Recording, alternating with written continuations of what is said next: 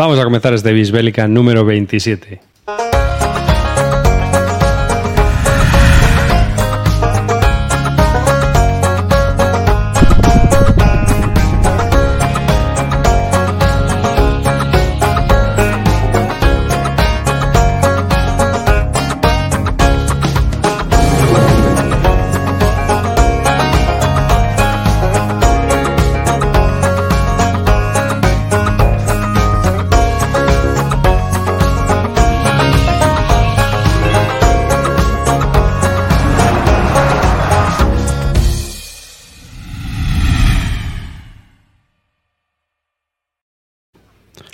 Hola y bienvenidos a este nuevo podcast dedicado a los jueguecitos de guerra, esos cartones, a todos esos juegos que son muy sostenibles en su mayoría. ¿eh? Os aviso, son muy sostenibles. Cartón, papel, o sea, más sostenible imposible.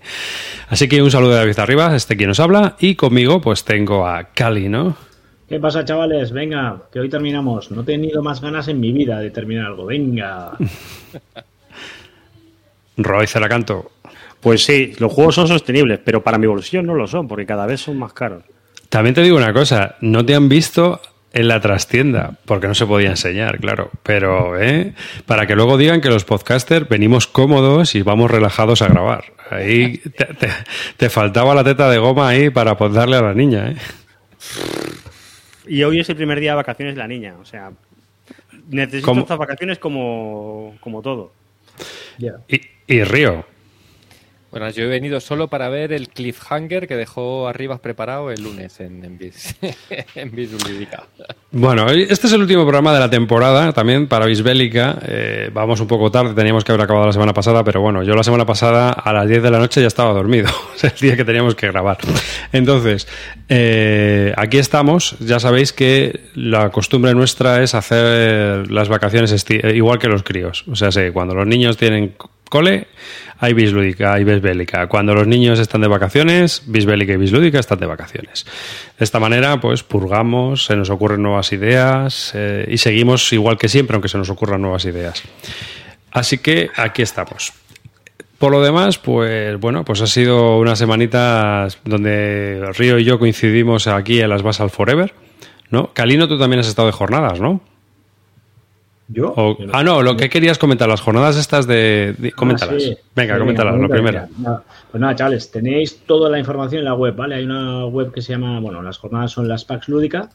Eh, una jornada, unas jornadas que se van a hacer en septiembre, del 16 al 18, eh, se hacen en Cádiz. Eh, hay un montón de editoriales ya que se han metido en, el- en el- en estas jornadas. Están orientadas en, su gran mayoría para, para Wargames, pero bueno, son juegos de mesa en general. Eh, están NARC, Tracoideas, eh, GMT, Multiman, News Publishing, Headquarters, eh, Trafalgar Editions, DVG, hay un montón de editoriales que están colaborando con ellos. Y se trata de eso, quedar allí, ir a jugar a un edificio bastante interesante. En, lo de, ya os digo, tenéis todo en la, en la página web por 10 euros para todo el evento. Y lo organizan todos el Centro de Cultura de Pax Lúdica y, y Mesa de Guerra, que conoceréis su blog y, y demás. Eh, tiene muy buena pinta, lo celebran, ya digo, en, unas jornadas en las que yo no puedo ir, son las mismas fechas en las que se hacen las Asturlúdicas, entonces yo no voy a poder ir, estar en estas. Pero bueno, si andáis por la zona, si os interesa, si tenéis un poco de interés en meteros, en ver alguna, no habéis estado en ninguna y queréis probar, pues mira, aquí tenéis una, unas jornadas bastante interesantes para aquellos que tengáis opción, tiempo y el poco dinero que van a costar. Pues nada. Nosotros estuvimos en las, en las Basal Forever, yo principalmente porque vivo en Alcalá de Henares y me pasé por allí a saludar. Te costó, te costó venir. Sí, da gusto. Hombre, porque vamos a ver, tío, hacía muchísimo calor. ¿eh? Y a las 4 de la tarde me aventuré, Alcalá Centro en mano, ahí a pie, atravesé, llegué allí, aquello olía choto que te mueres, vamos a ser sinceros, pero vamos, o sea, la peña estaba fuera con un calor terrible que hacía ese día. Ahí estaba yo eh. jugándome un sucesos con 90 Por grados. eso olía mal, por Eh, eso olía mal. Lo que olía mal era el cadáver de Alejandro. Eh, partida Pues- bastante curiosa, por cierto, de la que no defraudé y, y gané eh, haciendo trampas. Eh, Se está hablando mucho de esa partida, sí. Ya que el juego era mío, pues dije que, que aquí ganaba yo o que a tomar por culo. O sea, que- O que ganabas tú o que ganabas tú. Sí. Hay que decir, hay que decir que, bueno, Pues ah, hubo bastante actividad, eran unas jornadas chiquititas, pero muy bien montadas. Tuve- yo tuve la oportunidad de conocer a un montón de gente, de, de desvirtualizar a un montón de gente. Desgraciadamente también desvirtualicé a revancha, así que eso ya fue ya, palabras mayores, pero, pero bueno, el resto de la gente, pues muy bien, muy simpática y muy amable, la verdad. Eh, Otro- otros 30 años sin acudir a ningún evento después de conocer la revancha, ¿no? O sea, ya te has, te has borrado para los próximos 30 años. Sí, ya te digo. El caso es que, bueno, pues allí estuvimos y la verdad es que muy bien, nos, nos recibieron estupendamente.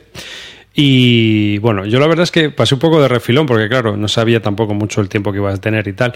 Me hubiera gustado haber estado más tiempo, sobre todo porque había muchos autores también que estaban enseñando sus prototipos y tuve la oportunidad de bichear y ojear mucho- muchas de las cosas que se van a publicar en un futuro. Otras estaban por allí y la- luego no las vi. Resulta que las he visto en fotos, pero bueno, también el tiempo era el que era y, no pude estar yo. El caso es que mm, estuvimos es- en, en las jornadas y estuvimos ahí dándole. Y eh, hubo bastantes cosas interesantes. Voy a compartir pantalla. A ver. Ten, ten, ten. Porque bueno, también tuvimos, estuvimos hablando con Carlos de Masqueoka, de NAC Wargames, perdón, que se, no, se, nos, se nos va a enfadar si digo Masqueoka. Se enfada, Carlos, se enfada. Sí, sí, lleva razón, pero bueno, al final el nombre está ahí asumido a, a Como eso. editoriales realmente estaba, estaba Paco Ronco, estaba Sí.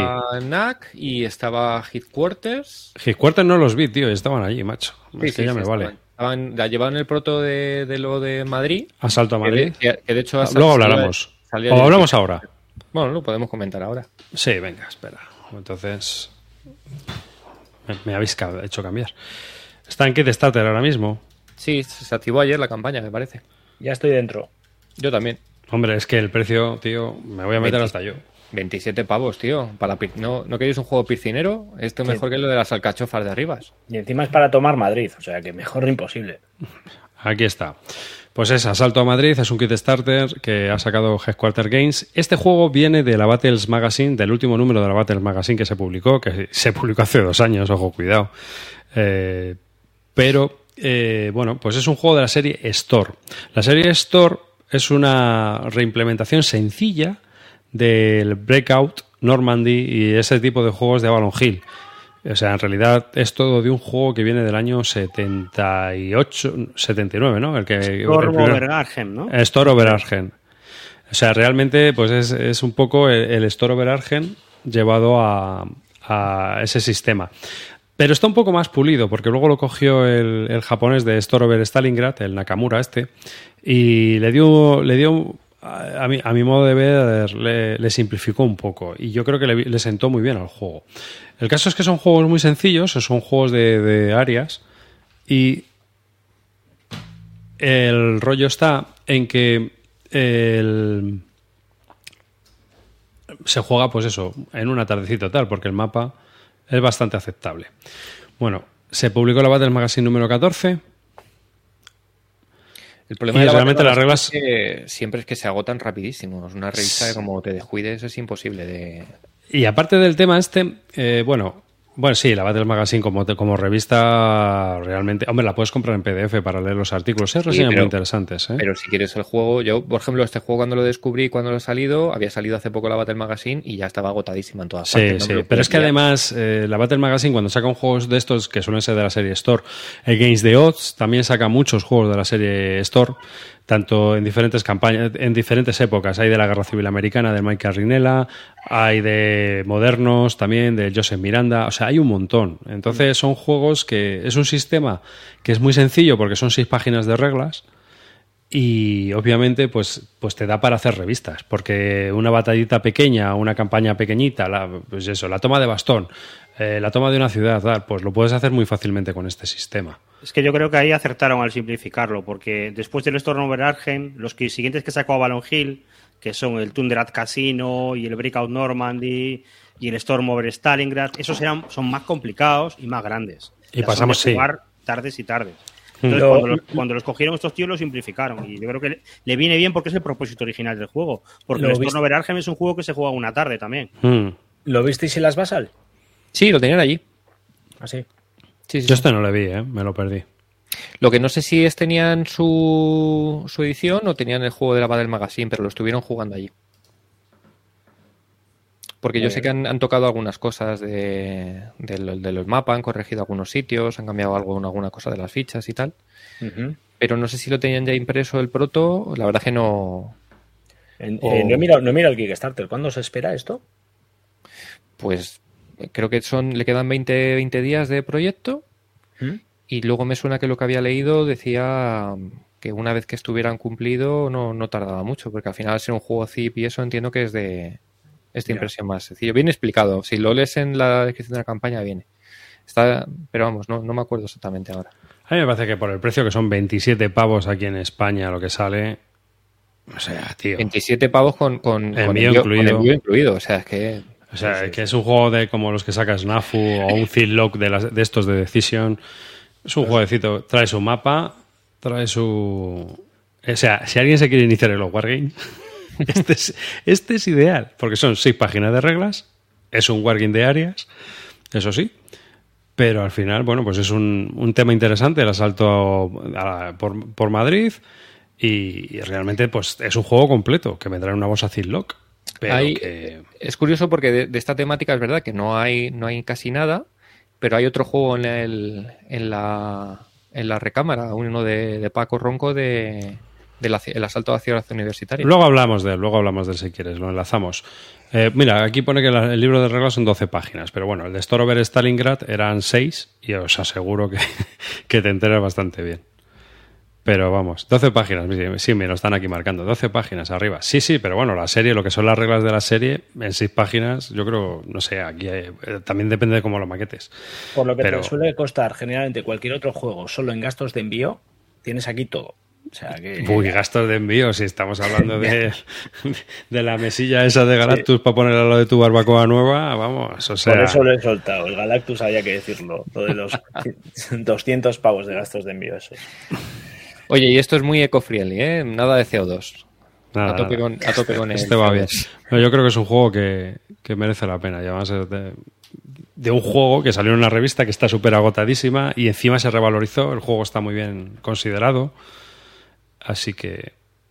Yo, me leí las reglas en su momento porque iba a jugarlo por Basal, lo que pasa que al final no, no lo jugamos. Y bueno, las reglas me parecieron eso, pues sencillito. Tampoco, tampoco es un juego simple. O sea, no, No, no, no. No son juegos. sim- a no ver, son juegos simples. es un juego sencillo. Sí, pero, Pero tienes, tienes decisiones que tomar, porque Sí, tú sí, cuando atacas, por ejemplo, un área, tienes que decidir cuántas unidades atacas, con cuántas unidades atacas y con cuántas unidades decides defender. Porque aquí la defensa es muy coñera y el ataque también. Entonces, para atacar necesitas muchas unidades y para defender, pues también necesitas tener unidades ahí que puedan defender eh, el, el sitio. ¿Sabes? En el Stone de Stalingrad había también unas cartitas que lo que hacen es que dan un poco esa variedad que en vez de añadir reglas, por decirlo de alguna manera, pues eh, tienes 20 o 21 cartas por bando en el cual que aquí son fichas de evento en el cual pues tú de- es- es la artillería la- el ataques de aviación eh, apoyos etcétera no todo Aquí ese tipo de cosas vienen como stretch goal. Si, si hay más de no sé cuántos backers, creo que sí que me dé fichitas de. van, dan cartas. Hmm. Y luego, no sé por qué, estoy leyéndolo también en el chat, no sé por qué el Storover Stalingrad tiene mala fama entre muchos Gronnars. No, no entiendo por qué. A mí me parece un diseño redondo. Yo no he jugado a ninguno. Hay, hay otro de, de Dien Bien Phu. Sí, el, el. Este el de, juego el de Dien tiene, tiene hasta, o sea, está hasta mejor considerado que el de Stalingrado. Pero el de Stalingrado está muy bien. Y hay gente que incluso se queja del orden de batalla y el orden de batalla está bien. El que está mal es el libro de Vivor. que esa es, esa es la incongruencia, ¿no? Que Vivor decía en uno de sus, en una, que le preguntaron por los Wargames, decía, ¡buah! Los Wargames, los juegos de guerra, eh, los hacen aficionados, no son ni siquiera historiadores y a saber cómo tienen el orden de batalla y tal. Bueno, pues resulta que su libro de Stalingrado tiene, fall- tiene fallos gordos en el orden de batalla y los eh, Storover Stalingrad, pues no. Eso, eso no tiene huevos a decírselo al Bruno sin ganglios del Time of Trompetillas, ¿eh? Ya te digo. Hostia, macho, el otro día estuve viendo, esto como anécdota, un juego que va a publicar Compass, que es otro de los clásicos de la Guerra de las Ardenas, o sea, de la Batalla de las Ardenas. ¿Y sabes cuál es? Eh, estuve leyendo los comentarios en la BGG. ¿sabes por qué todo el mundo pone en alza ese juego? Porque. mm, Porque su orden de batalla es muy bueno.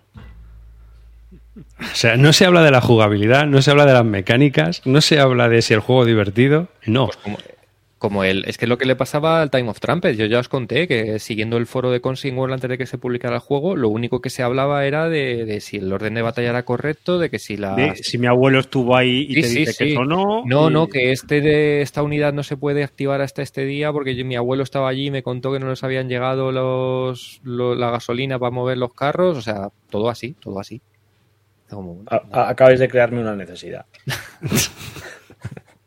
Vas a entrar en, en el of Trumpets. Sí, hombre, claro. Se vende barato, ¿eh? No, era un error, era un error. es que lo vimos al lado, alguien lo puso en el chat, alguien hace poco, lo se veía por, estaba en 40 pavos o algo así. Y, pero había sido un error de la tienda. Que yo, la verdad es que yo, lo que decíamos, digo, joder, por 40 pavos es cojonudo comprártelo para hacerte tu juego de las sardinas. Bueno, pues aquí queda. Este 1936, asalto a Madrid, así que 27 pavos. Yo me meteré, no sé, el viernes el sábado, porque no tengo tiempo de nada. Así que. Bueno, pues también estuvimos viendo varios juegos más. Vamos allá. Y muchos de ellos estuvimos también hablando con Carlos de NAC Wargames, que está trabajando como editor y tal. Y, y estuvimos viendo el de Paco Ronco, que fue. Bueno, mira, aquí está Asturias 3637 de Pedro Iñaki Martínez. Yo no, co- con el autor no, no estuve hablando porque se lo estaba explicando a Roblas mientras jugaban. Y estuve viendo el juego. El proto. El proto parece el de- parece final, o sea, el proto parece. El proto es brutal. El proto es Sí. el juego final, vamos, que es la polla. ¿Lo, lo llegaste a jugar? No, yo no, pero jugué. estaba jugando Roblas y, Ah. y el juego, bueno, pues la verdad es que eh, tenía, tenía una pinta que estaba bastante desarrollado y que, bueno, igual iba aprovechamos hablando de Pedro Iñaki y decimos que esta noche se viene sorteo La guerra de la triple alianza. de aquí, del señor del que estamos hablando ahora mismo, de Pedro Iñaki. Hmm. Sin abrir, sin destroquelar, listo para vosotros. Bueno, pues el proto es impresionante porque lo ha hecho él y es casi como un juego de producción. O sea, acojonante. Y bueno, era un juego donde mm, eh, había cosas muy curiosas, como que tenías que ir haciendo la línea de suministros con unas fichas de camiones. A mí hubo cosas que me llamaron mucho la atención. Y, y me pareció bastante curioso alguna, alguna de las mo- movidas que tenía. Así que, no sé, va, espero que vaya evolucionando y, y lo veamos pronto también. Pero bueno, más no puedo decir porque tampoco jugué y, y eso, pero, pero como juego, pues, pues pareció bastante, bastante entretenido. Hay que comentar, ya que estamos con la, con la página web de NAC, cómo funciona un poco, Paco, o sea, eh, Carlos. Sí, no- nos han, nos han pedido que lo expliquemos también, porque dijeron, no, explica-", sobre todo a los autores, ¿no? Aquí Carlos no nos dijo nada, pero sí que ha habido autores que dijo, explicarlo y tal, para ver si suben algunas reservas y no sé qué. Y bueno, cu- cuéntalo tú si quieres, o... Bueno, básicamente lo que hacen en- desde NAC con esta página web, lo que estáis viendo, son eh, todos los títulos que tienen en cartera con interés más o menos en ser publicados, son eh, colocados en esta página web para calibrar la, la- la- el interés de, la gente en uno o en otro juego, ¿vale? O sea, ellos no tienen una cartera de impresión de juegos más allá de aquellos que vayan teniendo más interés en esta web y lo que hacen es simplemente una- un sondeo y cuanto más reservas haya, más, más eh, fácil que ese juego vaya a ser sacado, ¿no? Pero esas reservas no indican una obligación de compra, simplemente un interés por parte de- del, del- jugador que, que tenga en ese juego, tú haces una reserva sin interés, sin obligación alguna en, en la compra futura cuando se vaya a imprimir, pero le sirve a la editorial para tener una idea de que ese juego sí, pues, pues tiene interés, tiene más o menos interés que otros y le sirve para poder tener una referencia a la hora de, tirar por uno o por otro. ¿vale? Ahora ya estáis viendo ahí que hay algunos que tienen menos eh, reseñas y otros que ya están pues bastante avanzadas y la idea de NAC es tirar e ir im- imprimiendo aquellos que, lleguen a un número pues más, más alto que de 500, de 300 o de 200, lo que ellos valoren, ¿no? Pero aquellos que estén interesados en algún juego en concreto, que sepáis sobre todo eso, ¿vale? Que no implica obligación de compra y que, y que a diferencia con otras editoriales que llevan este mismo sistema, que sí te obliga a comprarlo, pues aquí no. Aquí simplemente entras en esa en, esa, en ese sondeo que hace la editorial para un posible interés en un futuro. Aparte, aparte hay protos, pero también hay juegos eh, eh, de editoriales, o sea, hay juegos de. GMT ahí metidos. Brotherhood and Unity, eh, Hearts and Minds, eh, Entonces, si alguien quiere eh, que haya edición española, pues apúntate ahí y deja constancia de que eso a mí me interesa. Estás interesado. Yo creo que, yo creo que quizás el- la palabra reserva y utilizar el, el concepto de P500 quizás no es lo más acertado porque yo creo que es lo que lleva un poco a... a- A porque tú, conoces Sí. el concepto de P500 y ves aquí P500. Dices, coño, pues es como el P500 de GMT. Yo me apunto y cuando el juego está listo me lo cobran. Aunque luego viene explicado, pero bueno, yo creo que quizás yo hubiera buscado otro, otra terminología un poco distinta para que no se diera, no sé, me parece que a lo mejor quizás un poco el problema viene por utilizar esos términos, el de reserva y el de P500. Pero vamos, un- uno de los ejemplos de cómo funciona esto realmente es, hablando con Carlos, dice, por ejemplo, yo he llegado, o, o NAC ha llegado a un acuerdo para poder sacar todos los juegos de la serie de los de Simonich de GMT, ¿no? Dice, pero yo no sé cuál sacar primero. Entonces, a mí esto lo que me sirve es para saber, bueno, pues hay gente que, hay más gente que quiere, por ejemplo, el, el de las Ardenas que el de Ucrania o lo que sea. Pues, pues eso es lo que me sirve a mí, el saber que la gente se apunta aquí para saber cuál es el siguiente que tengo que sacar. Pero bueno, es eso. Es quizás yo creo que a lo mejor le hubiera planteado utilizar otra terminología. Bueno, eso es su forma de. Sí, sí. bueno, no. lo han decidido así y ya está. Tal cual, eso es. Sí, pues, o sea que- Cuando hagamos Eh, la nuestra, nuestra propia editorial, entonces valoraremos eso. De momento no tenemos editorial. No, Bueno. solo juegos de, dos, de 20 planchas de counter. Exacto. 500 Y, y de asalto a Madrid nos vamos a Madrid 36, asalto a la ciudad universitaria. Hacemos un zoom y eh, vemos el ataque que se hizo sobre la ciudad universitaria con el sistema que utilizaron en Bélica Third Generation del Santa Cruz. ¿m?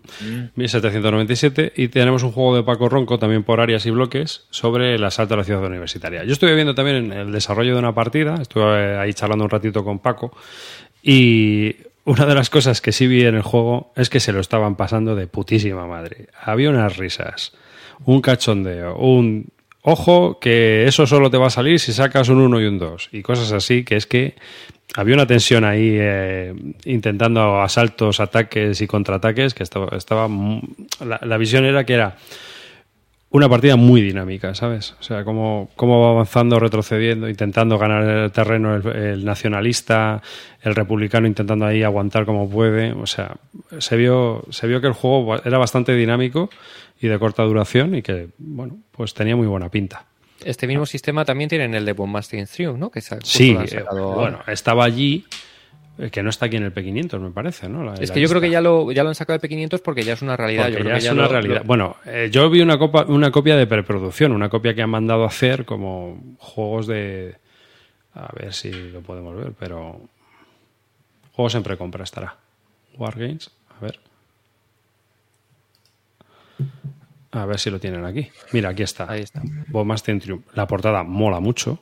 De Iván Cáceres, sí. Y el juego en sí también está de Iván Cáceres. El tablero se ve espectacular. Todos los gráficos se ven espectaculares. El juego entero yo lo vi espectacular. Increíble. O sea, de componentes, de diseño y de todo. A mí me gustó muchísimo cómo estaba la producción. ¿eh? Estoy hablando de producción porque, claro, yo no lo he jugado. No estamos hablando de desarrollo del juego, ni mecánicas, ni de cómo es la partida, si es larga, si es corta. Pero ya os aseguro que viendo los materiales, la calidad del juego, madre mía. Qué bien ilustrado, qué bien hecho todo. Y se Sale, le sale ve. a finales, ¿no? Sale a finales de mes. Sí, sí. Sí, sí. Le faltan las minis, Edelberto, que nos pregunta en el chat. Le faltan las minis. Si ya le ponen minis, esto ya lo deja redondeado. Y eso, una ficha acrílico y otra de resina.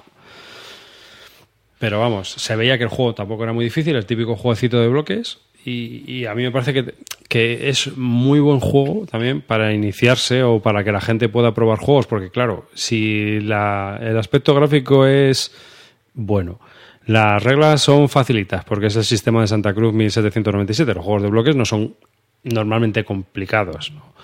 Y el juego no tiene mucha duración. mm, Esto Ojo que el sistema es un poquito más avanzado de lo que era el Santa Cruz.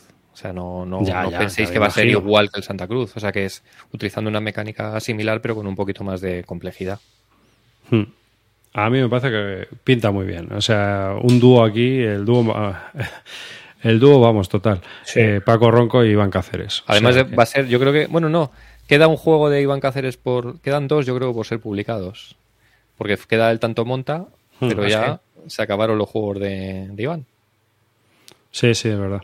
Bueno, y queda el de Compas ese de los lagos, el de la guerra de los lagos. Ah, sí, también, pero bueno, ese saldrá por 250 euros con 200 erratas y a saber. Mira, marca, marca mediados de julio. He dicho yo fina- eh, finales de junio, pero no, para julio. También estaba por allí el de las Malvinas, ¿eh? Mm. Ese lo vi yo en la, ese lo vi yo en la bellota. que tiene una pinta old school con ese tablero todo lleno de hexágonos, la zona de mares y todo, que me dejó loco. Yo lo vi un poco por fuera, no, no vi ni cómo funcionaba, tal, dificultad 5. Esto...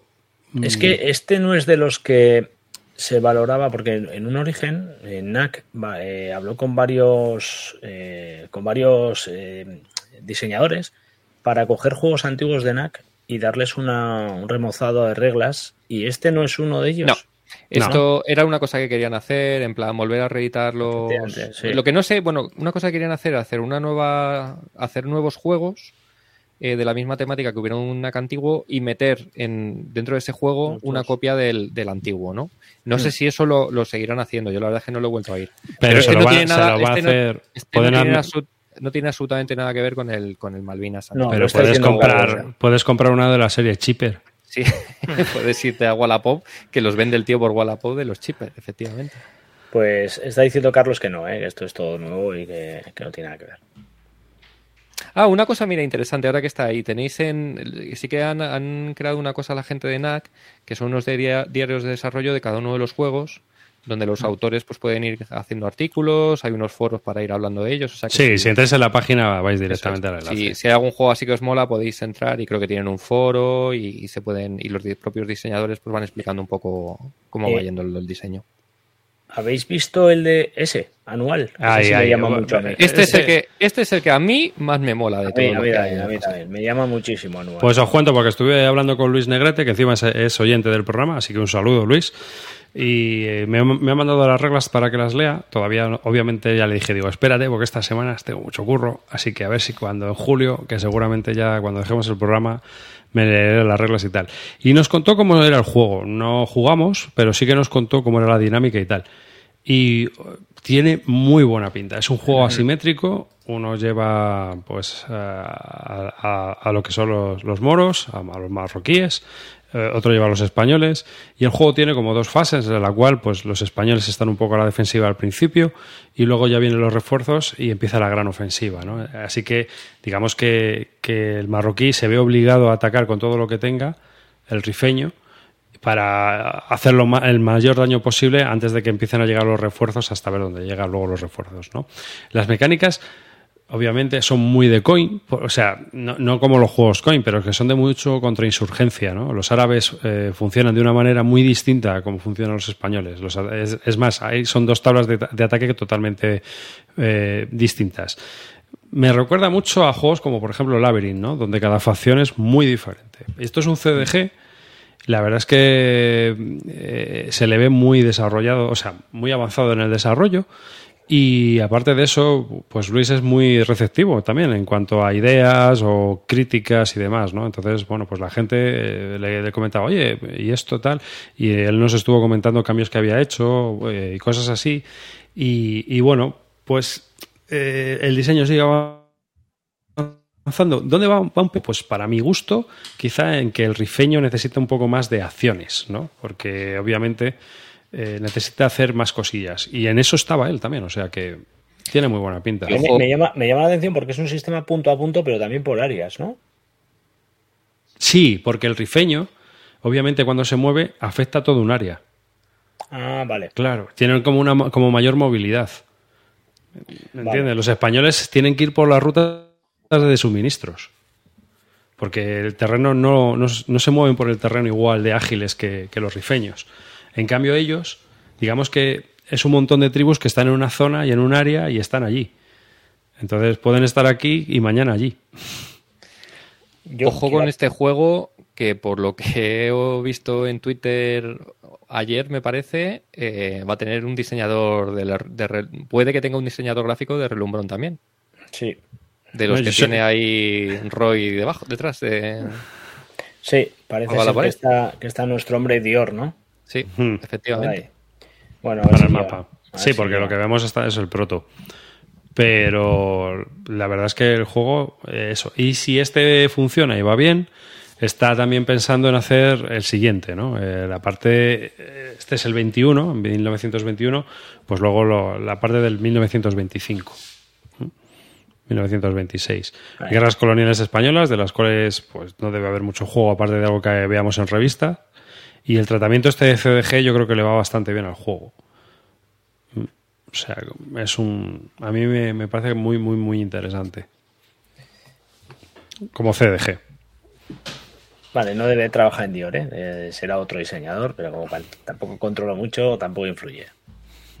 Eh, un, de- un detalle para hablando de esto de anual, si no tenéis ni idea de qué pasó, cómo fue, qué vino o qué en qué desembolsó toda esta movida anual, hay un podcast de no sé cuántas horas, creo que es de mm, creo que es de la SER, no tengo muy claro de cuál, pero miradlo, buscadlo, el podcast de anual merece la pena un millón. Es el mejor eh, podcast que he escuchado yo después de Bisbélica. Hay un despertaferro también que salió hace no mucho, me parece. Onda Bueno. cero, dicen, onda cero. Mm. Pues, Pues, mira, Tributo de Sangre tiene ahora mismo 261 reservas.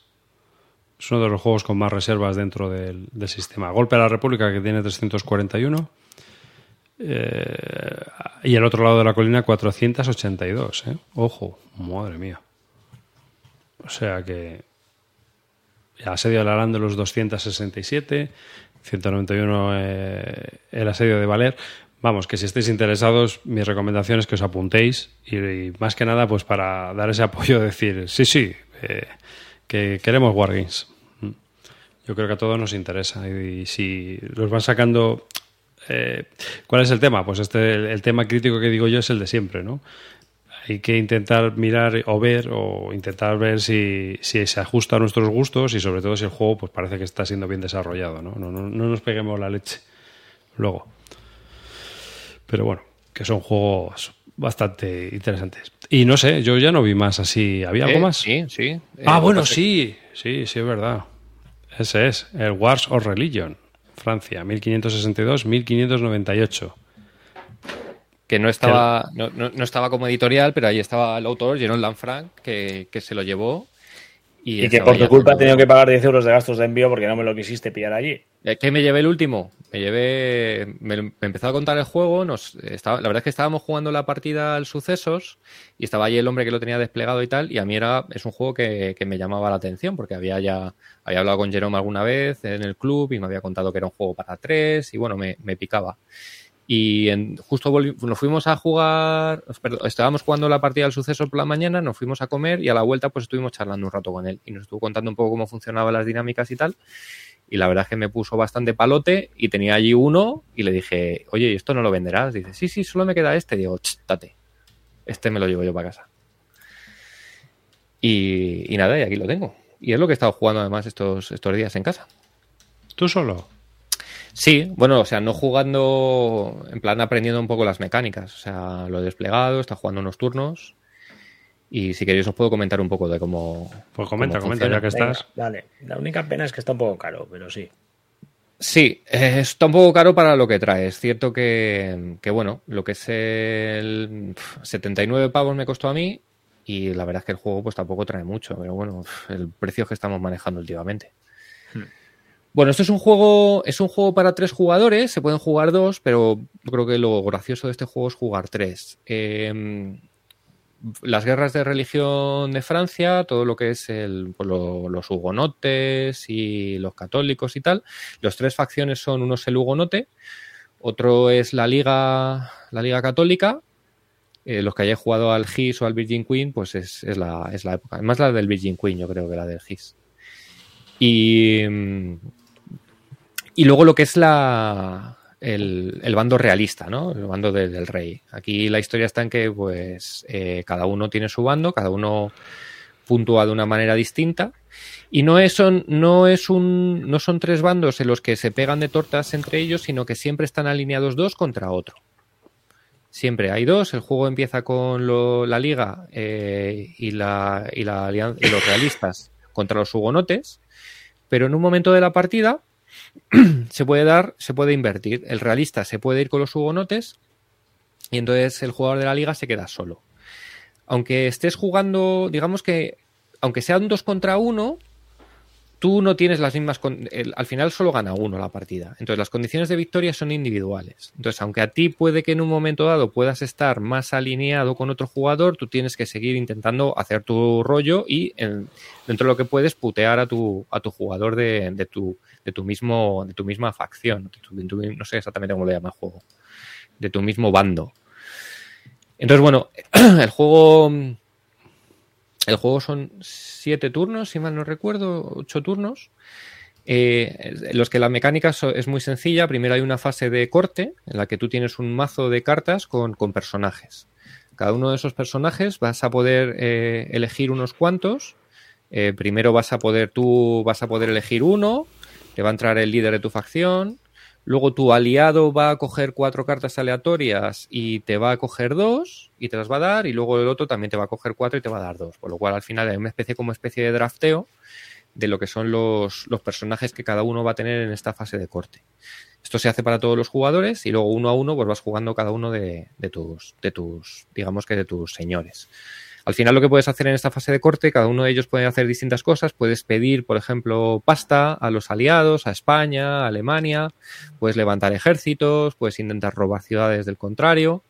Eh, una mecánica muy sencilla, tú sacas, cada uno de estos líderes tiene una potencia eh, administrativa y una potencia militar y eso va a hacer, vas a tirar una tirada de dado, vas a tener que sacar más de 7. Eh, bueno, pues nada, vas a jugar esas cartas eh, y luego después, digamos que después de acabar la fase de corte, tú vas a haber eh, levantado ejércitos y vas a haber levantado pasta, cada una de las facciones, y lo que vas a hacer es, se convierte en, un, en una de las guerras de religión, digamos, un pequeño wargame, donde tú esas, un- esos ejércitos que has desplegado, pues se van a de hostias. Con la idea de convertir las, las ciudades en, en- en suyas. La gracia es que tú puede que hayas levantado un ejército como jugador realista, pero al final el que va a liderar el ejército no es quien ha pagado por él o quien lo ha levantado, sino el líder que lo lleva, ¿no? Y las dos facciones que están cooperando en esa fase del turno eh, tienen que repartirse los líderes. Entonces, y los líderes además llevan un orden específico en el que son asignados. Entonces, el, el mejor líder, el de categoría A, siempre va a ir al ejército que tiene más unidades. Entonces, tú como jugador de realista puedes haber levantado un ejército muy tocho en París, pero si luego la liga tiene un general muy potente, el general muy potente se pone sobre el ejército realista y lo controla él. ¿No? Entonces es, tienes tu puteillo ahí, decir, bueno, yo me levanto un ejército, pero ahora te lo controlo yo.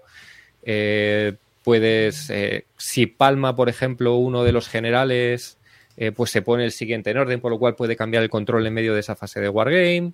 En la Hmm. fase de corte puedes robarle generales al otro, porque una de las cosas que puedes hacer es hay, hay algunos hay Bueno. algunos generales que se cambian de bando, por lo cual los puedes intentar reclutar, en eso te cambia también. Entonces, bueno, tiene bastante, ¿Tiene, gracia. ¿Tiene reglas asimétricas por bandos y así o no?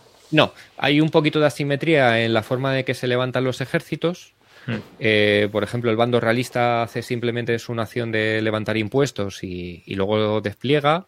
Y por ejemplo, la liga tiene que no tiene ejércitos como tal, sino que tienen que ser siempre se los tiene que dar España, se los tiene que dar eh, el resto de el resto de países aliados. Bueno, un poco de asimetría en ese sentido. Pero luego una vez que el juego está digamos, esa es la fase de, de corte. Luego, una vez que ya empiezas a jugar el Wargame como tal, eh, es, es igual, son las mismas mecánicas para todos. Entonces, al final, bueno, tú, eh, cada uno de los ejércitos se mueve, cuanto más eh, grande es, menos se mueve, cuanto más pequeño, más pues, se puede mover.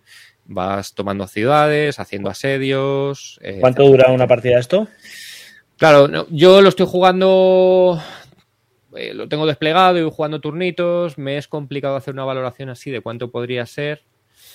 Eh, la fase de corte yo creo que son rápida porque se juegan, son cinco acciones me parece por, por bando, por facción. Yo creo que eso es rápido porque tú sacas la carta y dices, venga, intento convertir una ciudad, tiro el dado. Más de siete lo convierto, que no, tal. O sea que eso es bastante rápido. El, el cabrón de Crep dice que con tu explicación le vale para ponerle un 7 en la BGG.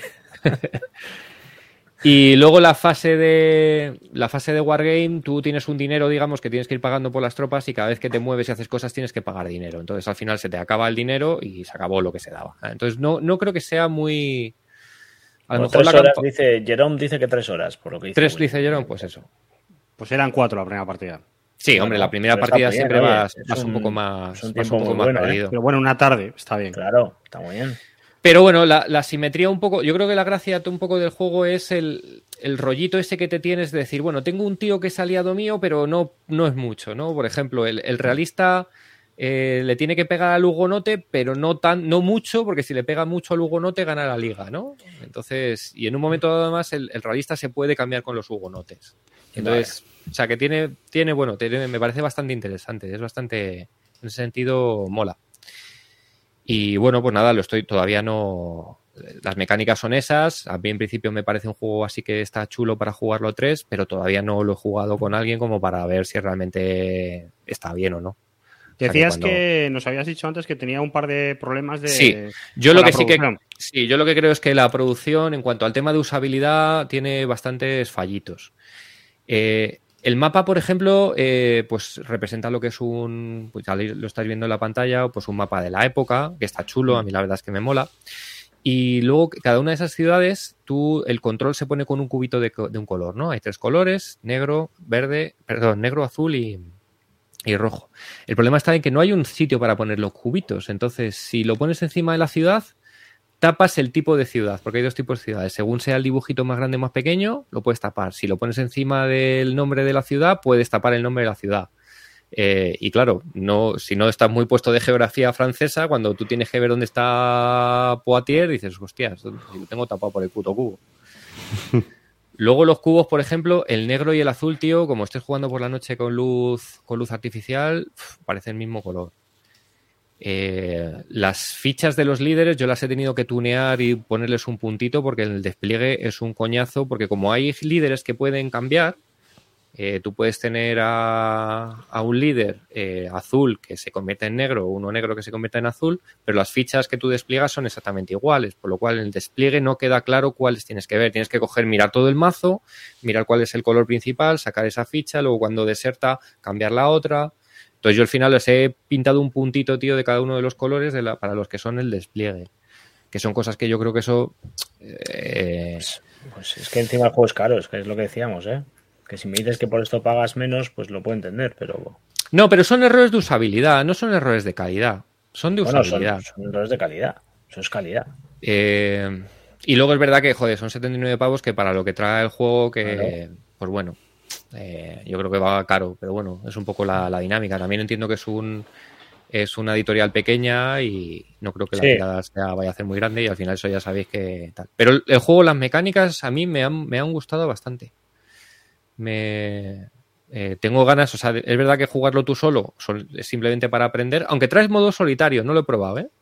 Trae modo solitario, trae un bot en el que tú eliges un bando y el resto de los bandos están controlados por el bot. Entonces no hace falta que juegues esquizo. Yo de momento estoy jugando esquizo para aprender. Pero trae, un, trae una implementación de bot en solitario, que todavía ya os digo que no, que no he probado. Pues Entonces, bueno, bien. O sea, a mí me, me parece bastante interesante. Creo que como primera edición tiene sus problemas de usabilidad, que seguramente podrían ser mejoradas si el juego va adelante y, bueno, pero muy interesante. Tengo, tengo, ganas, la verdad es que tengo ganas de, poder jugarlo con alguien. No, la verdad es que además que es juegos para tres siempre son bienvenidos. Sí, sí, sí, claro. Sí, si no es el rollo típico de nos juntamos dos y machacamos al tercero. Y se explica, se explica muy fácil porque realmente las, mecánicas son, son sencillas. Se pegan dos y gana el que no ha hecho nada durante toda la partida. ¿El sustituto de María? Yo es que no he jugado a María. Eh, yo creo que es más sencillo, esto es más sencillo. Y no hay. Yo, aquí, por ejemplo. María no es muy difícil tampoco. ¿eh? Lo que no veo, por lo que he oído de María, aquí veo que tampoco va a haber mucha, mucha negociación. Quizás le falte eso a lo mejor un poco más de negociación, porque es verdad, a lo mejor luego cuando mueve los ejércitos sí puede haber un poco de comerejismo, decir, no me pegues a mí, cabrón, pega al Hugonote, no quiero pegar al Hugonote, te voy a quitar esta ciudad. En ese sentido sí que puede haber comerejismo, pero pero diplomacia como tal no hay nada que intercambiar. Bueno, pero en tres horas al final tampoco puedes pedirle, ¿no? No, Sí, por eso, por eso a mí Hombre, me el, parece Ma- que- el María dura seis. Eso es. No, que- Tiene, tiene- que- tiene esa diplomacia que dices, pero claro, necesitas una tarde larga. Si realmente este juego en tres horas lo juegas y, y las mecánicas funcionan bien, yo por lo que he visto, yo creo que tiene muy buena pinta. Y A mí también me llama bastante, mucho la atención, bastante ¿eh? divertido. Sí, sí. Yo este también, también estoy dentro y de hecho creo que lo juego en breve, o sea que ya te diré. Pues yo con los problemas de usabilidad, cuando lo pruebe, a lo mejor, pero si no, paso. O sea, otro Ardenas Enemy Acción Ardenas, no, gracias. O sea, que, o, sea, o juegos así. Ya me niego, paso. Estoy en plan sinófobo, lo siento. Yo quiero juegos bien producidos. Nada, También. nada, nada que el Posca pueda, no pueda arreglar. No, no momento. digo que no, pero 79 pavos para tener que andar con rotuladores, Estoy de acuerdo. Sí. ¿Sabes? O sea, que Oye, a, a lo mejor a mí Verdun problema- me gusta, pero yo no veo que Verdun tenga necesidad de andar con un rotulador. Que a lo mejor también es porque yo estoy jugando al principio y no lo tengo dominado, pero ya te digo que yo que, que sí que hay algunas cosillas que yo desde luego le, le hubiera cambiado Nada, para hacer que la experiencia fuera más sencilla. Yo ya me he puesto en plan polla vieja Gilbert Collins. O sea, sentenciado. Esto así no puede ser. ¿No te parece, Roy? Es así. Se ve el despliegue en Basal y si no te gusta, fuera. Fuera. Ya han hablado lo- los dos Grinch de la Navidad, ya han hablado y ya han echado por tierra. Hombre, vosotros todo dos estáis dentro, nosotros estamos fuera. Ah, todo es así. Yo me espero a la reseña de Bisbélica. Tal cual. Oye, eh, ¿alguna cosa más vistes o no? No, ¿no? De juegos así no, no vi más, porque estuve, la verdad es que estuve jugando ahí al Sucesor y estuve jugando a BCS y Dracoideas que llevó. Dracoideas. Ni, ni estuvo ni se la esperaba. pues Estu- estuvo en Móstoles ese fin de semana en otras no sé jornadas si- o por ahí. Pues no sé si hubo un 300 como mucho. Sí, hubo gente jugando al El, 300. el B17 están diciendo, mira. No vi, no vi nada, la verdad. Es verdad que Estaba el estábamos ahí- B17 y el 300. estábamos metidos ahí en nuestra cueva pasando calor, eh, moviendo el al ¿El difunto 300 no estáis vosotros también metidos en él? Yo lo tengo. Sí, sí, sí. Yo hablé de él en Bislúdica. Sí. Está guay ese juego. Está de puta madre. Yo llevo como ocho partidas ya. Como juego minimalista es cojonudo. O Sí, sea que sí. mi- mis compras de Sen fue un fiasco, ¿no? No cogerlo. No, no que sea un fiasco. Es- A ver, que es un juego 300, tierra y aire. Eh, es que es un juego japonés, minimalista, de estos que dices, ah, y que además es un juego que dura 20 minutos, entonces te puedes permitir el lujo de decir, voy a probar a ir con el persa con barcos, a ver qué pasa. Y te hunden todos y pierdes miserablemente. Pero son 20 minutos, ¿sabes? No te has tirado 5 horas o 5 sesiones haciendo una estrategia absurda y probando. Es ¿Y si te sale? minimalista japonés. Lo que a un Claro. euro es el love letter, esto Claro. es un wargame. Exactamente. Es, lo, es un Lost Letter en Wargame. Tal cual. Juegas con las cartitas, te vas moviendo por ahí, pegas unos cuantos piñazos con los daditos y lo mismo te sale y ganas, o lo mismo intentas hacer alguna chorrada y pierdes miserablemente. Pues ¿Cuánto está. tarda una partida esto? ¿15 minutos? Pero es que si ¿eh? pierdes, 15, puedes 20 perder, minutos. puedes perder a los 5 minutos y lo que haces te echas otra. Claro, ya está. Y cambias de bando si quieres, o juegas con la misma y pruebas otra cosa, y, y te das cuenta miserablemente de que el griego te corta por pella y te, te abre ahí un melón que flipas y te quita un montón de puntos. O sea, tiene cosas muy divertidas. A mí me parece que el juego, ¿Cuánto, Ahora cuánto que- cuesta? 25 pavos el PvP, una cosa así. Si es que está muy barato. En la cesta de la compra llevamos ya cuatro juegos por 100 euros, ¿eh? Que- 100 euros y te llevas A cuatro ver, yo, yo he hablado de él en Bislúdica, pero si quieres os cuento No, aquí. no, no, no, no, no hace falta que repitas. que simplemente con, con la idea, si ya has hablado y la gente lo habrá oído, tampoco vamos a marear. Sí, sí, eh, vamos, pero si no oís Bislúdica y queréis un Wargame ligero, de verdad, o sea, 300 está muy, muy bien. Me parece un pepinazo de juego. ¿Y para o sea, jugar con chavales? Con chavales de 8 años. Yo he jugado con mi hijo ya, ¿eh? Y, Pues le, eso. gust- y le ha gustado mucho. Y le ha gustado mucho. Le ha gustado porque, a ver, hay faroleo, ahí ves, te quitan cartas, ah, eh, pues mueves de repente tal, hace el otro tal y te le interrumpes. Pues tiene cosas así que, que de puteillo que están muy entretenidas. Y el juego es muy dinámico y pasan muchas cosas en, en cinco turnos que dura el juego. Y ya está. Que también llega el tercer turno y tú ves que no vas a remontar, pues nada, pues quieres concedes y echas otra o juegas hasta el final y ves qué pasa. Pero tampoco es. No tiene grandes estrategias, pero es muy, muy divertido. A mí me gusta mucho. Y ya te digo que se juega, pues entre que viene alguien o tal y estás esperando o, o te lo llevas a algún sitio, una caja es pequeña. Maravilloso. Me pasa un poco como con la Comuna de Madrid y de París. Que Pues yo creo que no son comparables, fíjate. ya posiblemente no, pero me pasa, tengo la misma sensación. Ambos juegos, pues juegos eh, sencillitos, rápidos, que, que no me gustan. O sea, Ah, sí no- que- no- algo personal, ¿no? Que no es que quiera hablar yo de la Comuna de París sin haberlo jugado, porque luego se chivan a Frederic Serval, ¿no? Pero, pero que realmente mm, la mecánica del, del Force Hunter con esto no tiene nada que ver, ¿eh? El problema del Force Hunter es que era un juego aburrido y sin tensión. Ese es el problema del Force Hunter. Y aquí, No era- aquí tío, Que yo, llega, no veía, yo no veía el tema ni mirando debajo de la caja. llega a lo mejor el, griego con un cubito a pegarte y la carta de Leónidas y te descojonas, tronco, porque te monta una zarracina entre los persas, pero a lo mejor palma al final. O sea, que es que eh, tiene, pasa mogollón de cosas. Pasa mogollón de cosas. Es muy divertido. Eh, Yo creo que es un juego muy, muy recomendable si quieres, a ver, entre comillas, algo ligero, minimalista y que dure 15 minutos. Que luego no me pase como Ya, una ya, vez. que- que- recomiendo el que ve 1759 y, y salta. Bueno, hemos jugado al que ve 1759 y al Barbarossa to Berlín. Por supuesto, el Barbarossa to Berlín como Wargame muchísimo mejor, mucha más estrategia. Ojo, se ha jodido, macho. Es que estamos comparando. ¿Qué, qué estamos comparando, por favor? Un Ferrari Sí, con sí. un 600, ¿sabes? Claro, Es lo que dice Sheriff Malo ahí. O sea, tienes que saber lo que te mola. Y a mí es que estos no me, no me llaman. Pues no te lo pilles. Claro, Pero claro, vamos, claro. que No ya lo- te digo. no- no- sí, Haz una cosa, tío, pruébalo con alguien. Si alguien se lo habrá comprado por Sí, allí. sí, sí, lo seguro. juegas y ves si es tu rollo. O para me lo llevo, me lo llevo a, me lo llevo a, me lo llevo allí, ya verás. Entre Cuando bacon y tengas 15 tuletillas, minutos en la barbacoa lo jugáis y si no te Ahí gusta lo quemas. Entre Ahí barbacoa y barbacoa le damos una. De acelerante. ¡Ah, te gusta! ¡Traca! ¡Acelerante! ¡Fuera! Mira, dice Edu, el de los abuelos game, que también les da pereza el de la Comuna de París. Pero te da pereza por lo mismo, por el sistema, me imagino. Yo a lo mejor si ese juego no hubiera jugado al Force Hunter, lo, mm, mm, lo que pasa es que luego creo que son 50 pavos o algo así. 37. No, no, no, no, no, es un juego ¿No? barato, ¿eh? Es un juego barato. Pero es verdad que eh, para mí... No, no, el- el bueno, que- no, acabas de decir que es, sí, porque es caro. O sea, ahora te lo tienes que comprar. No, no, no, no. Eso es, digo, si no hubiera jugado al Force Hunter. Pero es que el problema Sí, está en que para mí el Force Hunter es una. Y, y luego se nos enfada Serval. Frederic. Y Ibai. No, Pe- pero es que esto fue precisamente lo que dijimos. Y Ibai se lo chiva a, a Serval. Pero, A ver, tío, lo, es lo que, que- dijimos en su momento era que a mí me daba pereza, me gustaba el tema, pero que con antecedente de Force Hunter no te apetecía comprártelo de primeras.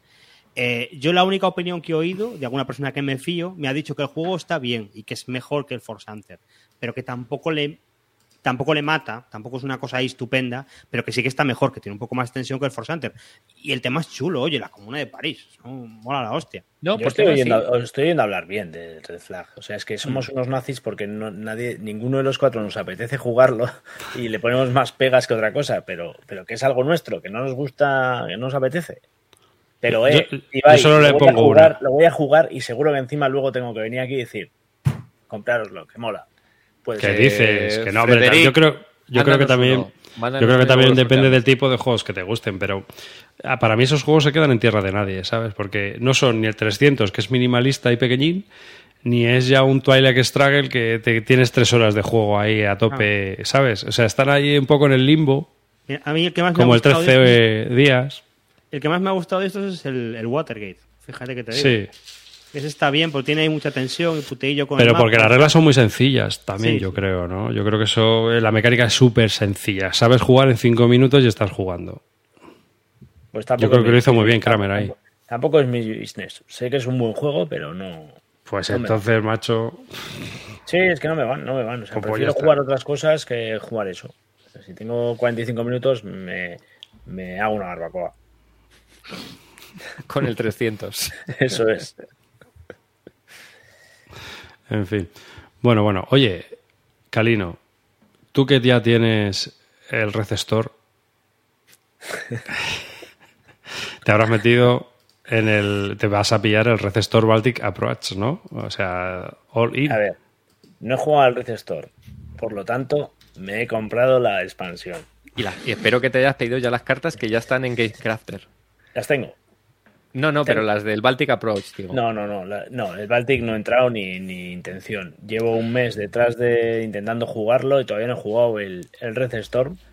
Y hasta que no lo juegue no me compro la expansión, obviamente. Pero si me gusta, entraré. Pero ¿qué necesidad es esa de tener un juego para comprarse la expansión? Yo, yo ya me conocéis. Eso sí, como me guste, es posible que me compre un avión a escala y lo aparque en el jardín. Te Pero tienes a Maverick lo- y Iceman en la expansión, tío. Dios, acabas de darme en el. Con los trastos esos de los F-14.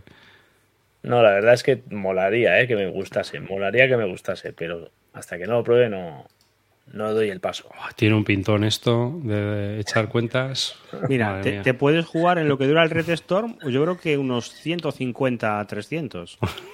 Bien, pero eso, puedes, puedes jugar toda tu vida a, a 300 y ser feliz. Pero yo no lo soy jugando esos juegos. Soy feliz teniendo estas cajas sin jugar. Este, yo sé que Palafox va a hacer la de la mía del combat, la va a hacer aquí. Se va a pillar este sin tener el Red Stone. Tiene toda la pinta. De hecho, me escribió en cuanto supo que me había comprado el otro para que si lo vendía le llamara. Madre mía. O sea que no te vas a meter, ¿no? No hoy. Yo ya lo tengo encargado. A hacer Bien, bien. Eso. Y no, me, y no me he pillado las cartas de Gamecraft pues porque no me ha dado tiempo. Pero... Bueno, igual podemos empezar por ese. Si me dices que jugamos primero el, el Baltic, yo me lo compro. No sé si. A ver. Si hay que empezar con un juego de estos, yo creo que es más fácil empezar por el de los israelitas. No hay, no puedo comprar israelitas, no hay opción. Ya, bueno.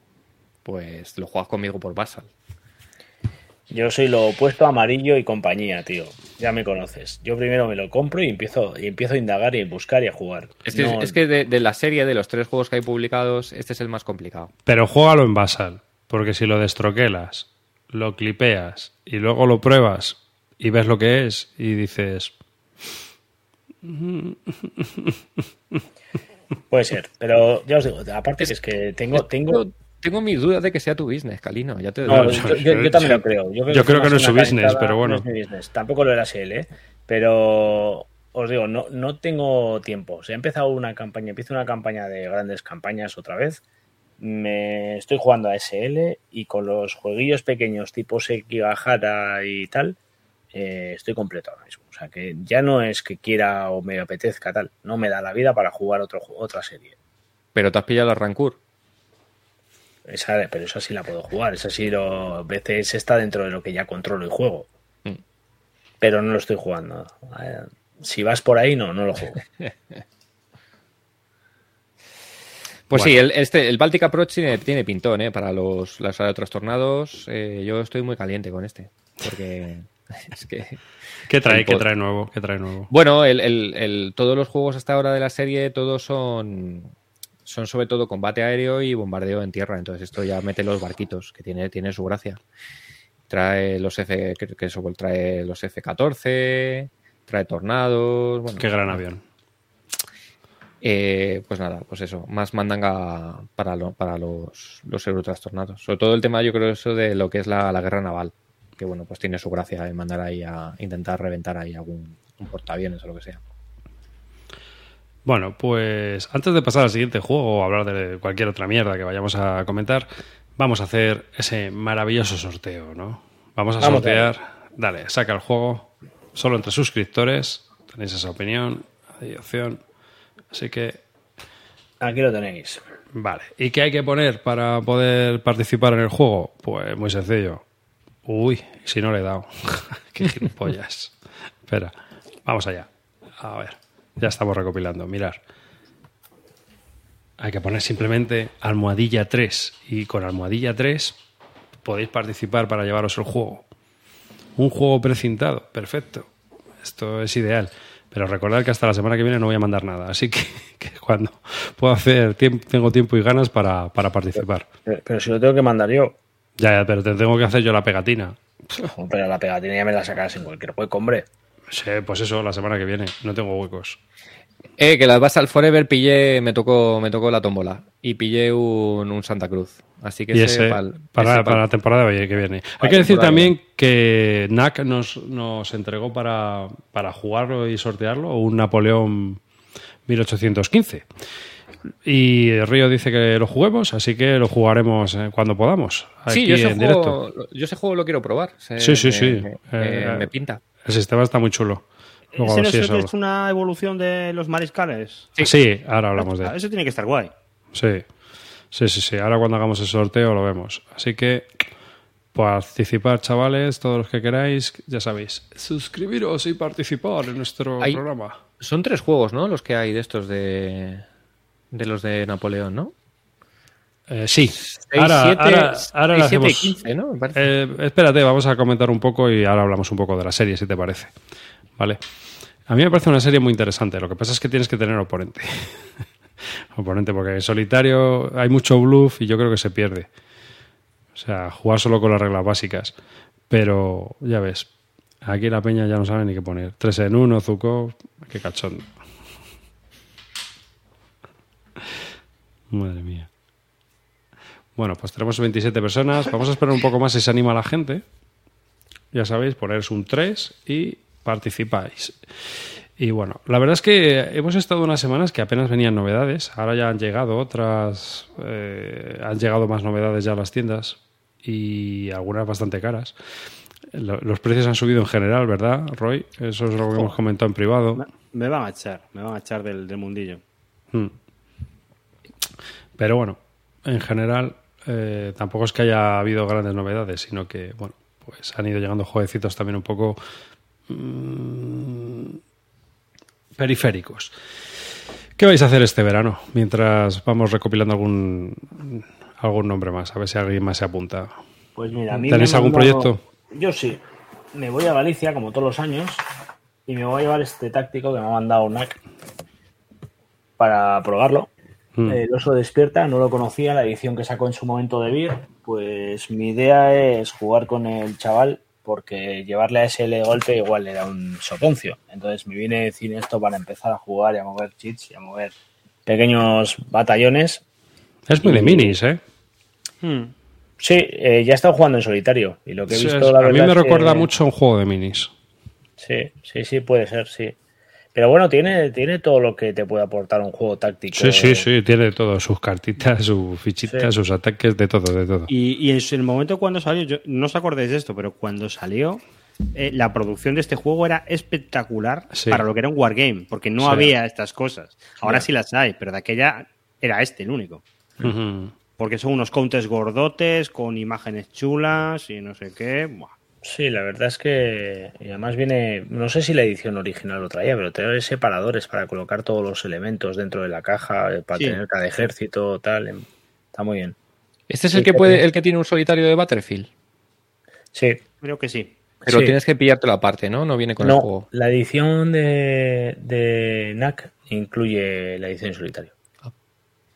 Es que yo siempre he oído que este juego estaba súper cotizado en segunda mano, porque Mm. era el único que traía de toda la serie del conflicto Giros que traía el, el bot solitario de Battlefield, que eso ya sabéis que Battlefield es, es toda una eminencia en, Hmm. en crear sistemas en solitarios. Entonces, que estaba muy bien considerado por el solitario.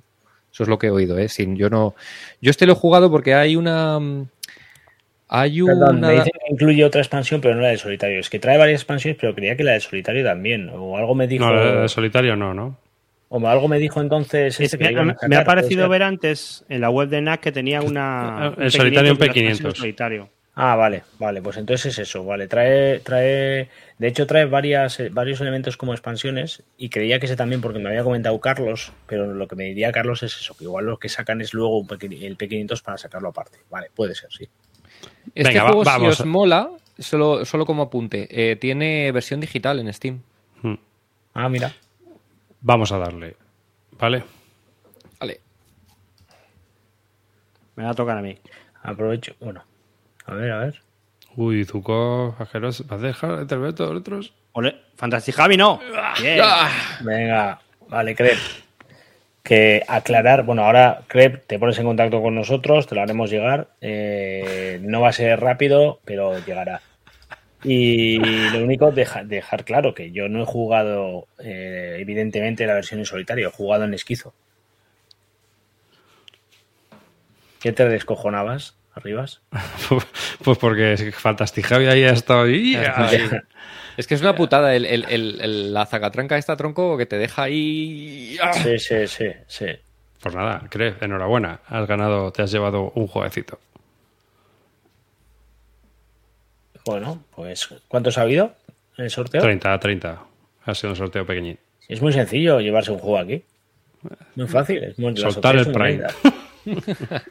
Soltar el pre. Soltar la panoja, chaval. Así que nada, enhorabuena, Crep. Eh, te lo eh, llegaré a hacer enviar en algún momento de mi vida. Junto con la última taza que tenga por mandar. Joder, la madre. Sí, me queda una taza por mandar que no le ha llegado un tío, macho. Digo, pues nada, te la mando, te la mando. Pero vamos, estoy a tope de curro. Entonces, cuando termine este pico, la enviaré. Una cosa, el día que le toque algo a Line, que está siempre y no le toca nunca, eh, dejamos de sortear cosas, ¿vale? Porque algo tiene que. No, no es ni medio normal. ¿Que participe o que no le toque? Que no le toque. Ha estado en todos. Y, no- y yo creo que no ha salido ni su nombre. No, no que le toque. O sea, que no sale ni el nombre cuando lo. lo- Ya, ya llegará, ¿no? espero que no. Que siga rascando. Eso es. Se está esperando al bueno, a que sorteemos el bueno. Bueno, este es el, el que tienes tú es el nuevo, ¿no? El Awakening the Bears, este, el, el oso despierta, ¿no? El Sí. nuevo, Sí, sí, sí. El nuevo, el que acaba que es la de- tercera edición de 2019. Hmm. Sí, es un juego que el sistema funciona por impulsos Tal cual. y... Sí, sí, que eso explico un poco. Sí, explícalo. Y hay gente muy fan ¿eh? de este sistema. Bueno, tiene un detalle chulo. Tú vas haciendo acciones, esas, eh, activando una sola unidad que se va a poder o mover o atacar, lo típico de estos juegos tácticos, ¿vale? Pero la historia está en que esas unidades se van a ir gastando o no en función de la acción que hayan hecho. La dificultad que entrañe realizar esa acción va a ir, eh, va a ir ser más fácil o más difícil que esa unidad se pueda cansar. Entonces tú puedes ir haciendo y encadenando acciones siempre y cuando esas unidades no se hayan, no se hayan fatigado. Y ese fatiga va a venir determinada por una tira de dado. Entonces tú tiras un dado de 12 caras, pero que no tiene un valor el dado de 12 caras tal cual, sino que hay varios unos, varios treses, varios eh, cinco, pues bueno. Entonces tú cuando tiras ese dado, si sacas eh, un valor menor que, que el cansancio que requería hacer esa acción, esa unidad se ve fatigada y no puede volver a tirar. Pero si os fijáis en la imagen, veis cómo tiene la típica cruceta que se usa para, para, para colocar baldosas. Pues a aquellas unidades que se les van colocando esas crucetas unidades que en el turno anterior ya se han fatigado. Lo que hacen es que añaden mayor valor de dificultad a la tirada. Es decir, cuando una unidad ya se ha fatigado haciendo la acción que sea en el mismo turno, cualquier tira de dado que haga va a hacer que eh, perdón, cualquier acción que haga va a hacer que esa, esa unidad tenga más facilidad para cansarse. Y esto va haciendo que tú tengas que ir haciendo acciones, pues cuanto menos eh, bastante calculadas para que si esa unidad se cansa, pues no se quede en un estadio, en un estado muy desprotegido. Eh, y luego todo lo habitual que tienen estos juegos, ¿vale? Pues eh, afecta el terreno, afecta eh, los bloqueos, las líneas de visión, eh, los elementos de infantería, elementos de carros de combate, eh, diferentes tipos de armamento y de cartas que van a ir usándose de manera externa, que simulan desde artillería, bombardeos y tal, que son eh, externos a, a lo que hay en el tablero. Y luego, pues lo típico, intentar controlar zonas de control con tus unidades, llevando antes que el rival. Cada turno se va a ir puntuando por diferentes cosas, por unidades que hayan eh, caído en combate, por, esos objetivos de, de- de victoria que, que os, que os detallaba. Y básicamente el juego se juega, tiene una forma de aprendizaje muy interesante en la que te van haciendo el, el típico añadido de reglas poco a poco en el que tú vas aprendiendo a jugar y ese- esos pequeños añadi- eh, incrementos de reglas se van reflejando en pequeños escenarios en los que empiezas pues primero solo con infantería, luego vas añadiendo algún carro de combate, vas añadiendo pequeñas reglas que van haciendo dándole más profundidad al juego. Y muy sencillito y un juego totalmente recomendable para aquellos que quieran empezar en juegos tácticos. Eh, a mí lo que he visto, por lo menos hasta ahora, que ha sido muy poquito, lo que he visto me ha gustado un montón. O sea, que no lo conocía, yo no conocía de nada la serie y fue Carlos el que me dijo esto, yo creo que te puede gustar y tal, pruébalo y... A y mí el mayor... Dime, dime. No, que el mayor cambio que hay, eh, estaban preguntando que cuáles son los cambios con respecto a la segunda edición. Y el mayor cambio es que en la segunda edición y en la primera, cada unidad tenía siete puntos de acción y aquí tienes, gastas una acción y tiras el dado para ver si la unidad se queda gastada o sigue o continúa. Lo cual recuerda mucho a la mecánica del Warmaster de, de Games Workshop. Eh, que es cada mando ibas tirando y ibas activando unidades hasta que el mando se gastaba. ¿Mm?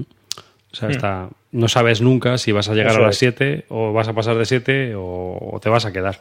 Te queda una pequeña incertidumbre que está muy bien, no te deja calcular todo lo que quieras, por lo tanto no es para matemáticos, que es una de las cosas que a mí me gusta de los juegos, que no tengas todo calculado y sepas que si vas con no sé cuánto ya vas a derrotar a tu rival, porque al final lo que te digo, ¿vale? O sea, cada cosa que vas a hacer, cada detalle que vayas a hacer, van a, va a poder suponer un, un cambio en el juego y, y está muy bien reflejado. Y lo que simula además, me parece que lo hace muy bien. Oye, ¿y eso que se está viendo en la foto de ese para organizar y tal es así? Sí. Pues es lo que os decía, que yo no Sí, sé si la versión original lo traía. Esta sí. Sí, sí, sí, sí. Viene. bueno, la versión original era más cutre, pero el- la expansión que sacaron de Polonia sí que venía super cookie. Sí, sí.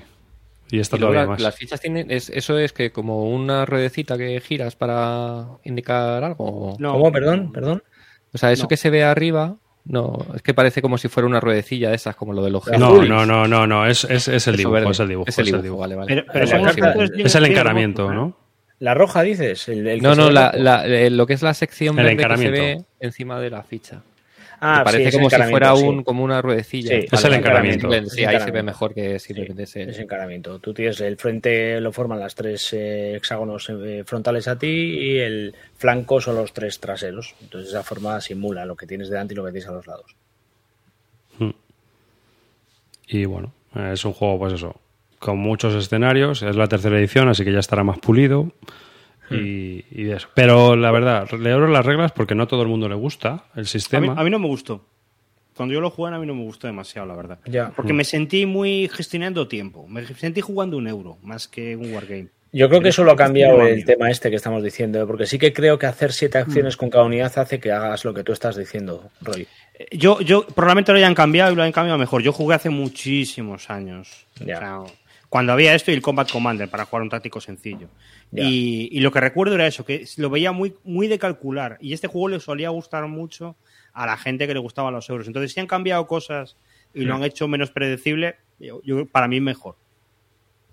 Yo creo que también, ¿eh? Yo, a mí que no me gusta nada lo que estás diciendo tú, precisamente a mí eso me echa para atrás. Y en este caso no estoy viendo nada de lo que tú estás diciendo. Yo no jugué a esa, a esa versión y no tengo ninguna sensación de que, de que sea así. Pero bueno, que este lo voy a jugar bastante, o sea que hablaré más cuando lo haya jugado bien.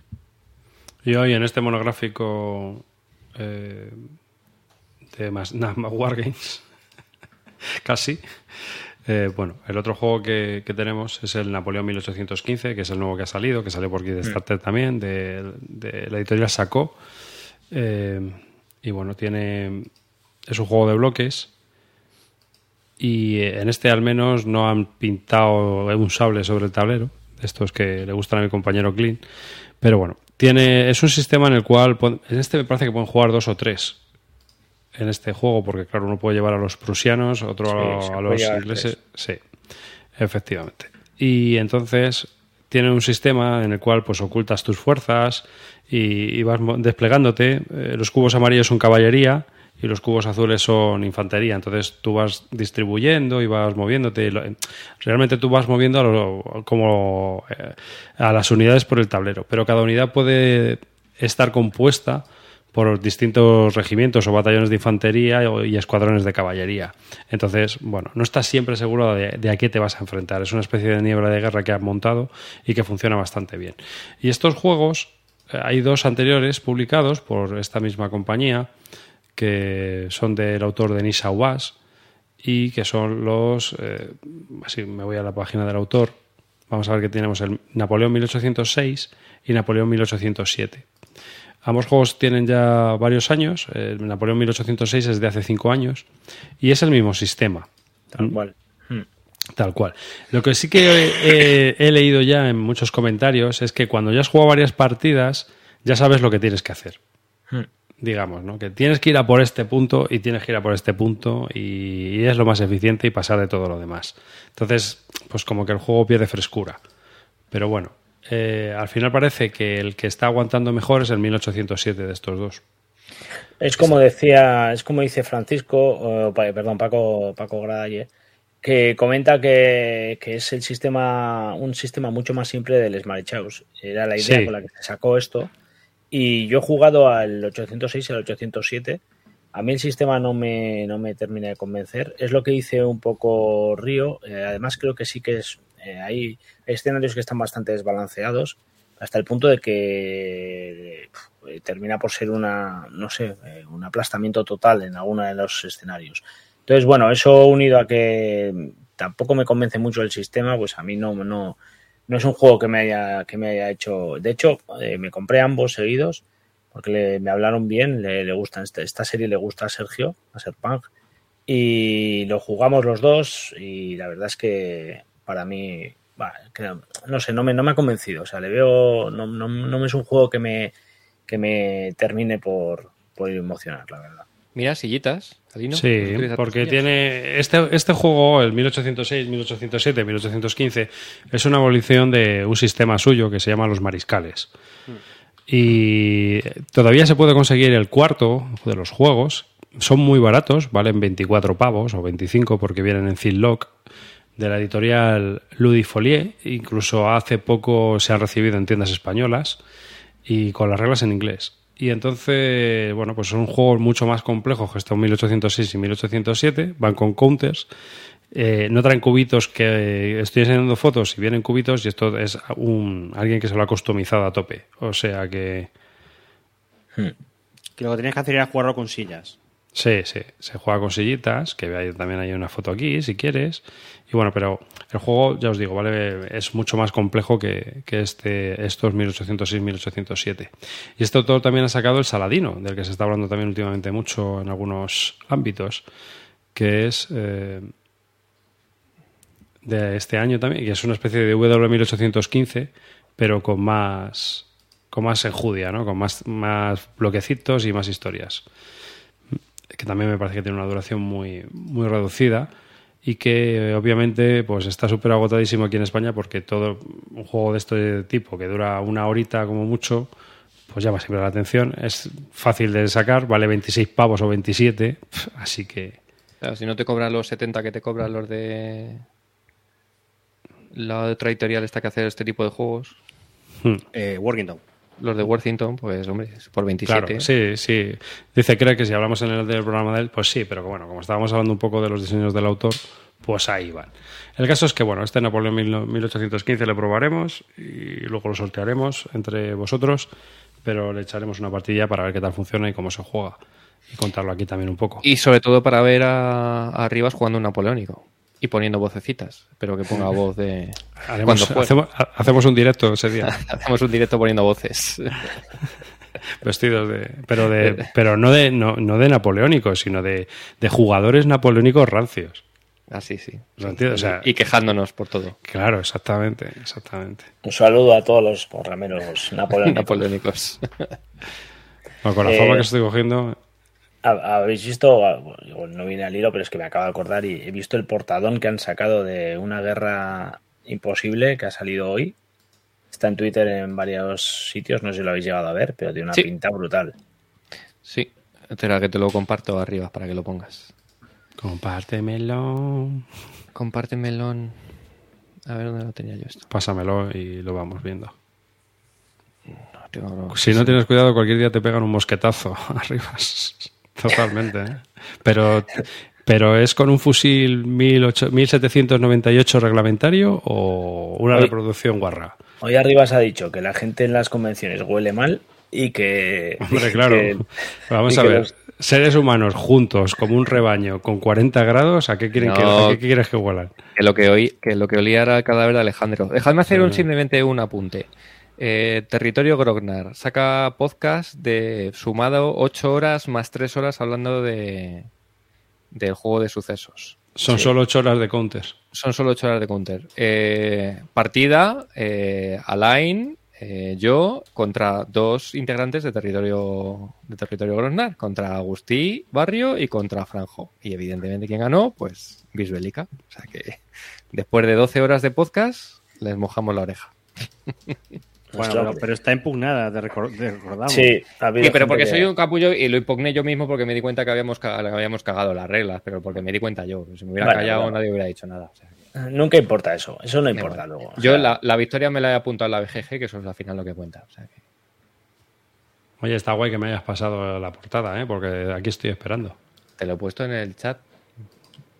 En el en Telegram. en Ah, ah, en el Telegram, pues si no me dices, ¿sabes? Está en el Telegram, pues ya yo puedo ¿Y estar aquí esperando, ¿eh? ¿Dónde Pues, te lo pongo? Aquí se, eh, se pueden poner. Hay un chat. Hay un chat. en- Ah, Es un portadón brutal, me encanta. Voy. voy. un saludo para Territorio Grosnar. Ya era hora que se hiciese un filler de, de podcast.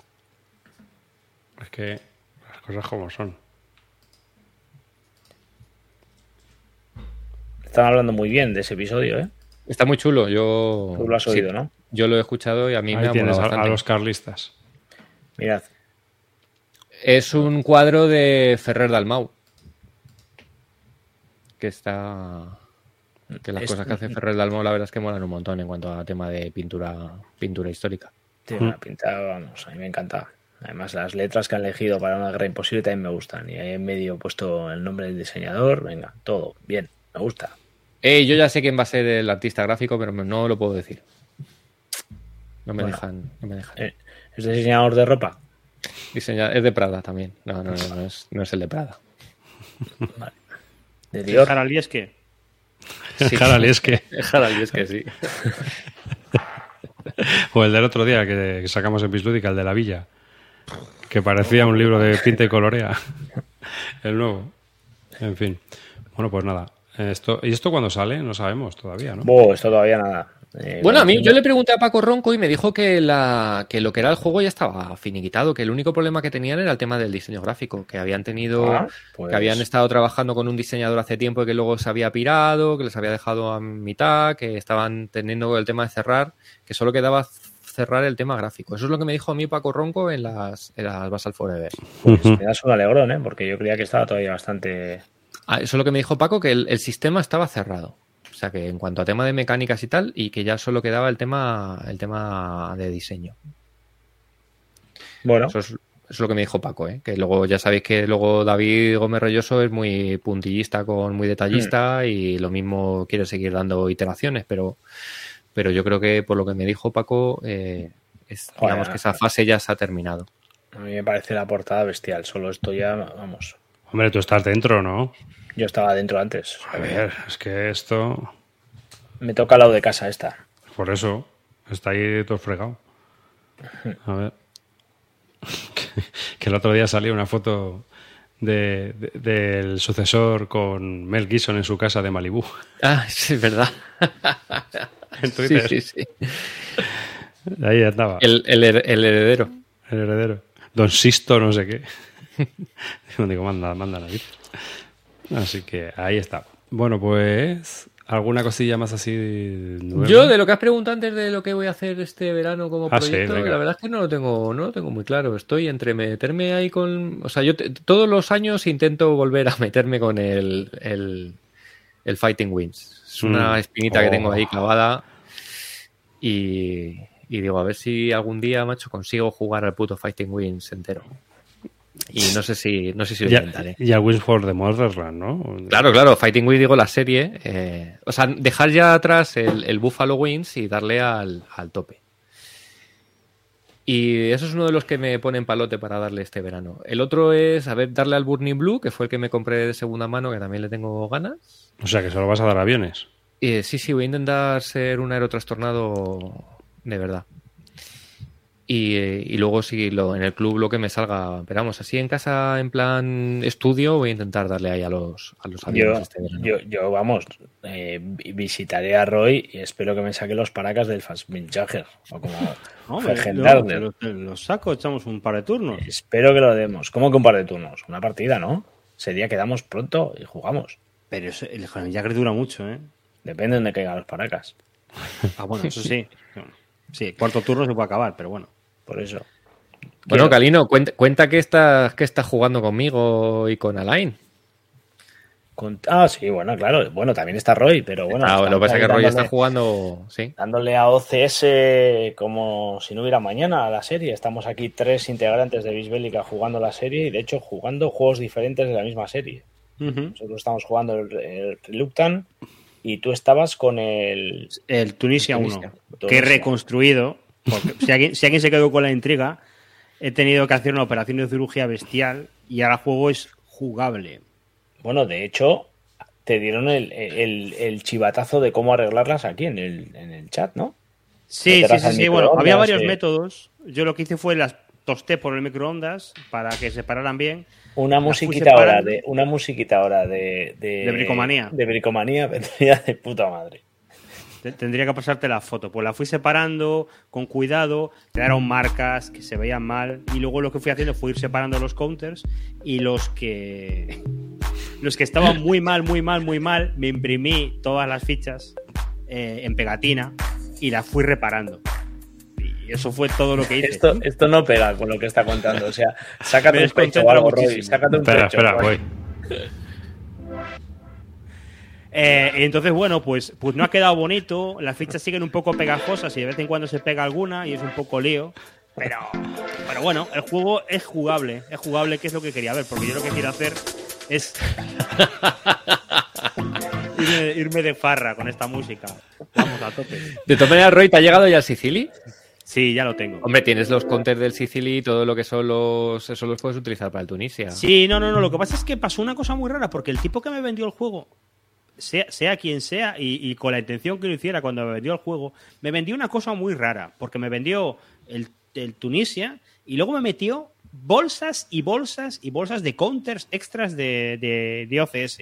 O sea, counters de, de, de suministro, de aeródromos, de, de daños, de DGs. Había Pero, cientos de pero ellos. ya, ya en formato tortita de camarones o. En- o todo en formato tortita de camarones. Pero- Piensa, piensa al que le ha vendido el juego y no le han llegado bolsitas. No tiene ni idea de qué demonios hice. Yo coger todas sus fichas OCS y dijo, ah, las voy a barnizar aquí a tope. Y luego las metió en unas bolsas y se olvidó de ellas o, o lo que fuera. Y, y eso, entonces bueno, pues ahora tengo un juego jugable que, que a veces es un poco incómodo, que las fichas se pegan, que nos cagamos un poco en, en todo cuando pasa tal. Pero mira, para ver si el sistema nos gusta y tal, pues bueno, Bueno, vale. ¿y ¿qué tal? ¿Qué tal, qué tal tu impresión de, OCS? Eso es, vamos a dar de la serie, lo que estás viendo. Pues es mi, es mi impresión de CS. Hoy por la mañana estaba hablando en Twitter y decía, a ver, voy a hacer una reseña de un juego que hace 30 años que la gente lo juega, que tiene 20 títulos. Lo que yo diga de este juego, sea bueno, sea malo, es una mierda opinión. O sea, Pero, a sí. ver, es que hay una cosa, esa, esa polémica que viene en Twitter por un comentario que hizo Carter en Bislúdica el otro día, que lo importante, mm, a ver, No es, es que, eso. es que la gente no, no, no entiende una cosa, y yo lo siento, pero, pero a ver, Carte lo que molaba era la historia, el juego daba igual y la frase también, o sea, estaba contando su opinión sobre una experiencia que él había tenido. No estaba haciendo una ahora- crítica, una crítica de arte sobre el juego X y tú tampoco vas a hacer una crítica de No, arte. yo lo que voy a contar son las impresiones que me ha dado el juego, Claro. que es algo que le puede ser útil a otra persona que también se vaya a iniciar en el juego. Y ¿Qué que te Que conozca de estar, escucharte en este programa, le gusten tus gustos, comparta tus gustos, se defina contigo y diga, pues si a Roy le gusta esto, a mí puede que me guste, y si a Roy no le gusta esto, puede que a mí no me guste. Ese, ese es el tema, y ese es el tema que hay con todo esto. Pero, pero claro, luego te puede venir un tipo que lleve 10 años jugando a CS y que diga, vaya gilipollas que dijo el tío este. Bueno, pues. Pues es, es lo que hay. es lo que hay. A lo mejor dentro de 10 años, si lo sigo jugando, pienso igual que tú. Pero Un saludo a los jugadores de. OCS, dejadnos vuestros comentarios Hola a todos. en, en YouTube.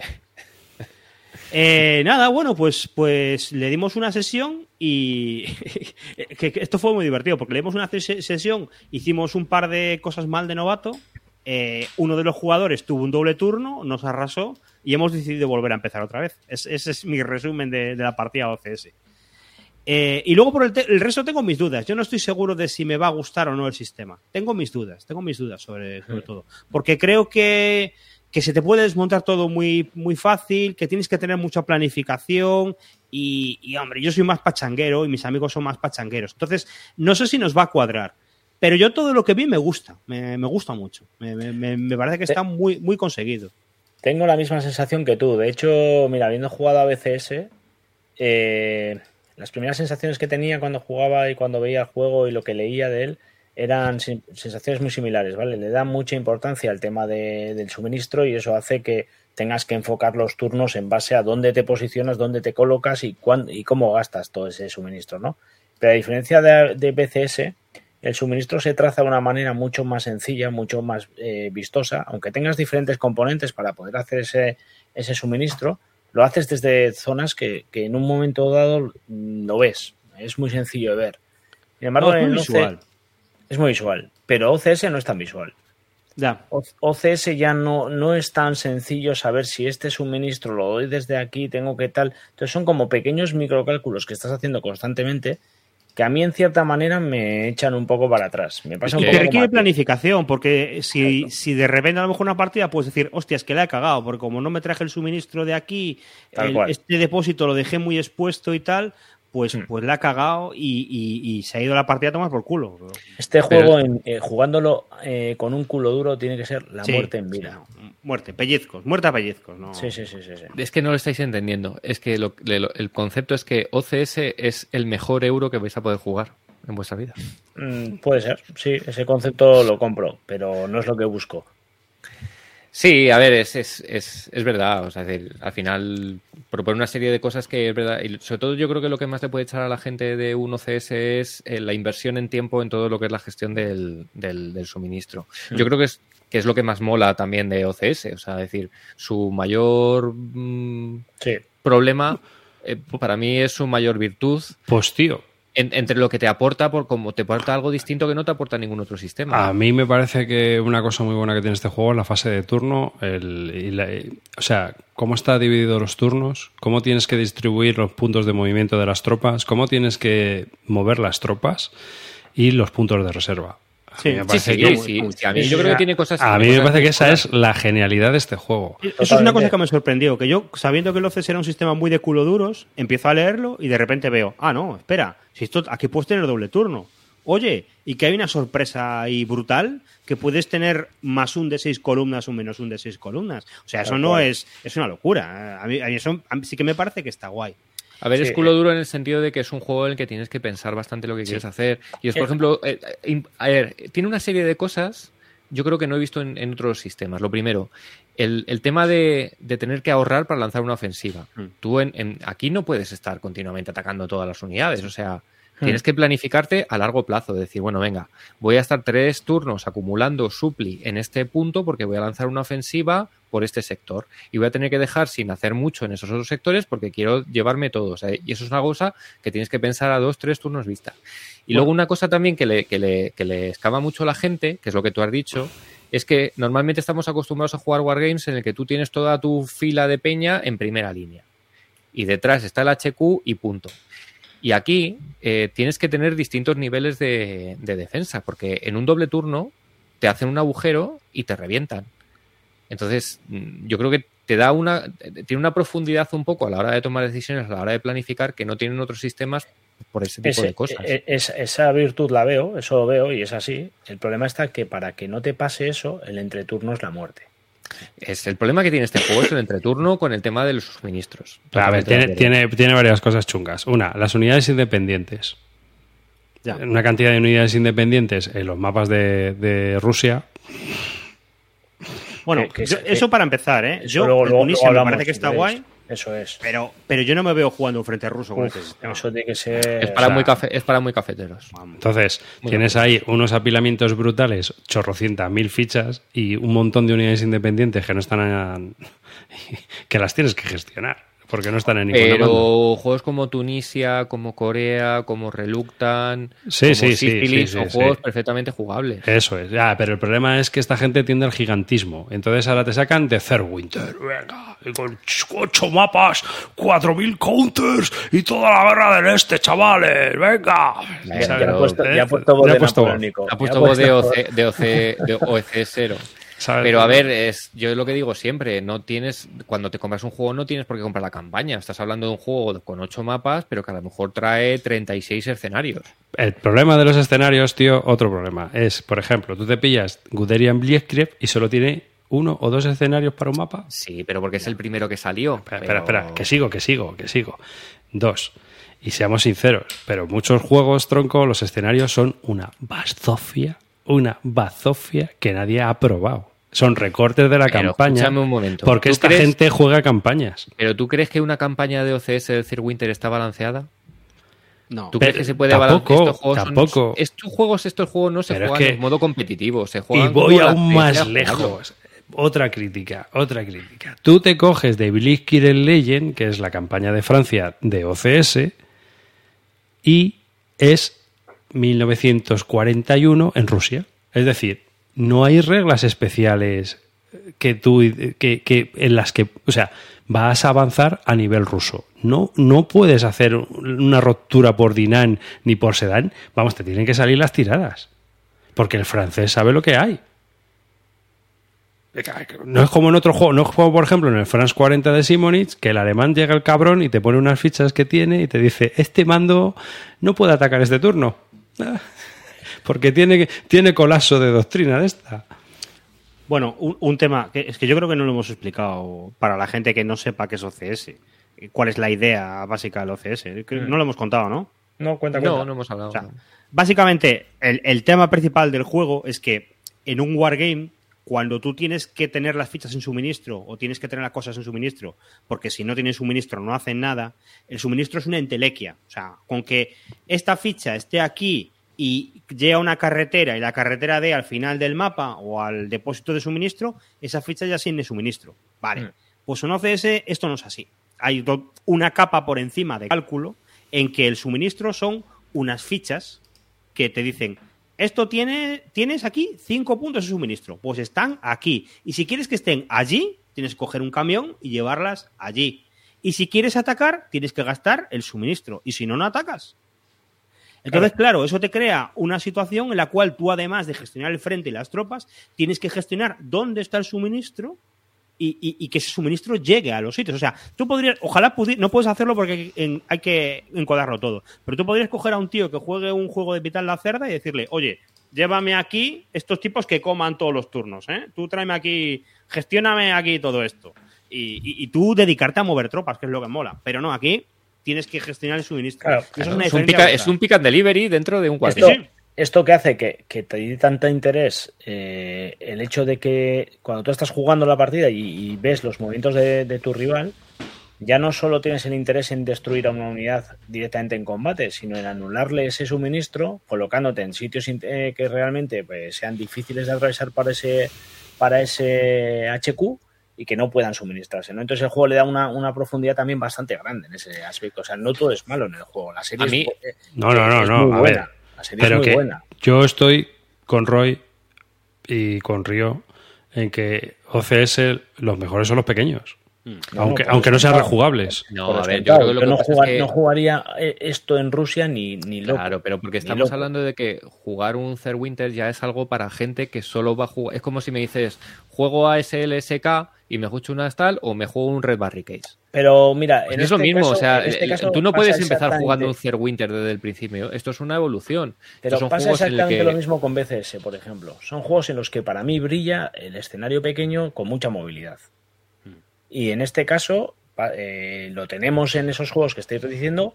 Pasa lo mismo con la serie BCS, pero también tendemos a juegos en los que el frente del este también vende más que el copón y tenemos que tener nuestro BCS del este, nuestro OCS del este y de las Ardenas y otro copón. Pero eh, el problema de estos es que como entres en esos, te vas a llevar una impresión negativa del juego. mm, No, no puedes entrar directamente aquí a jugar Eso un. Winter. No puedes. Eso es. No, no Y vamos a dejar una cosa clara para toda la audiencia.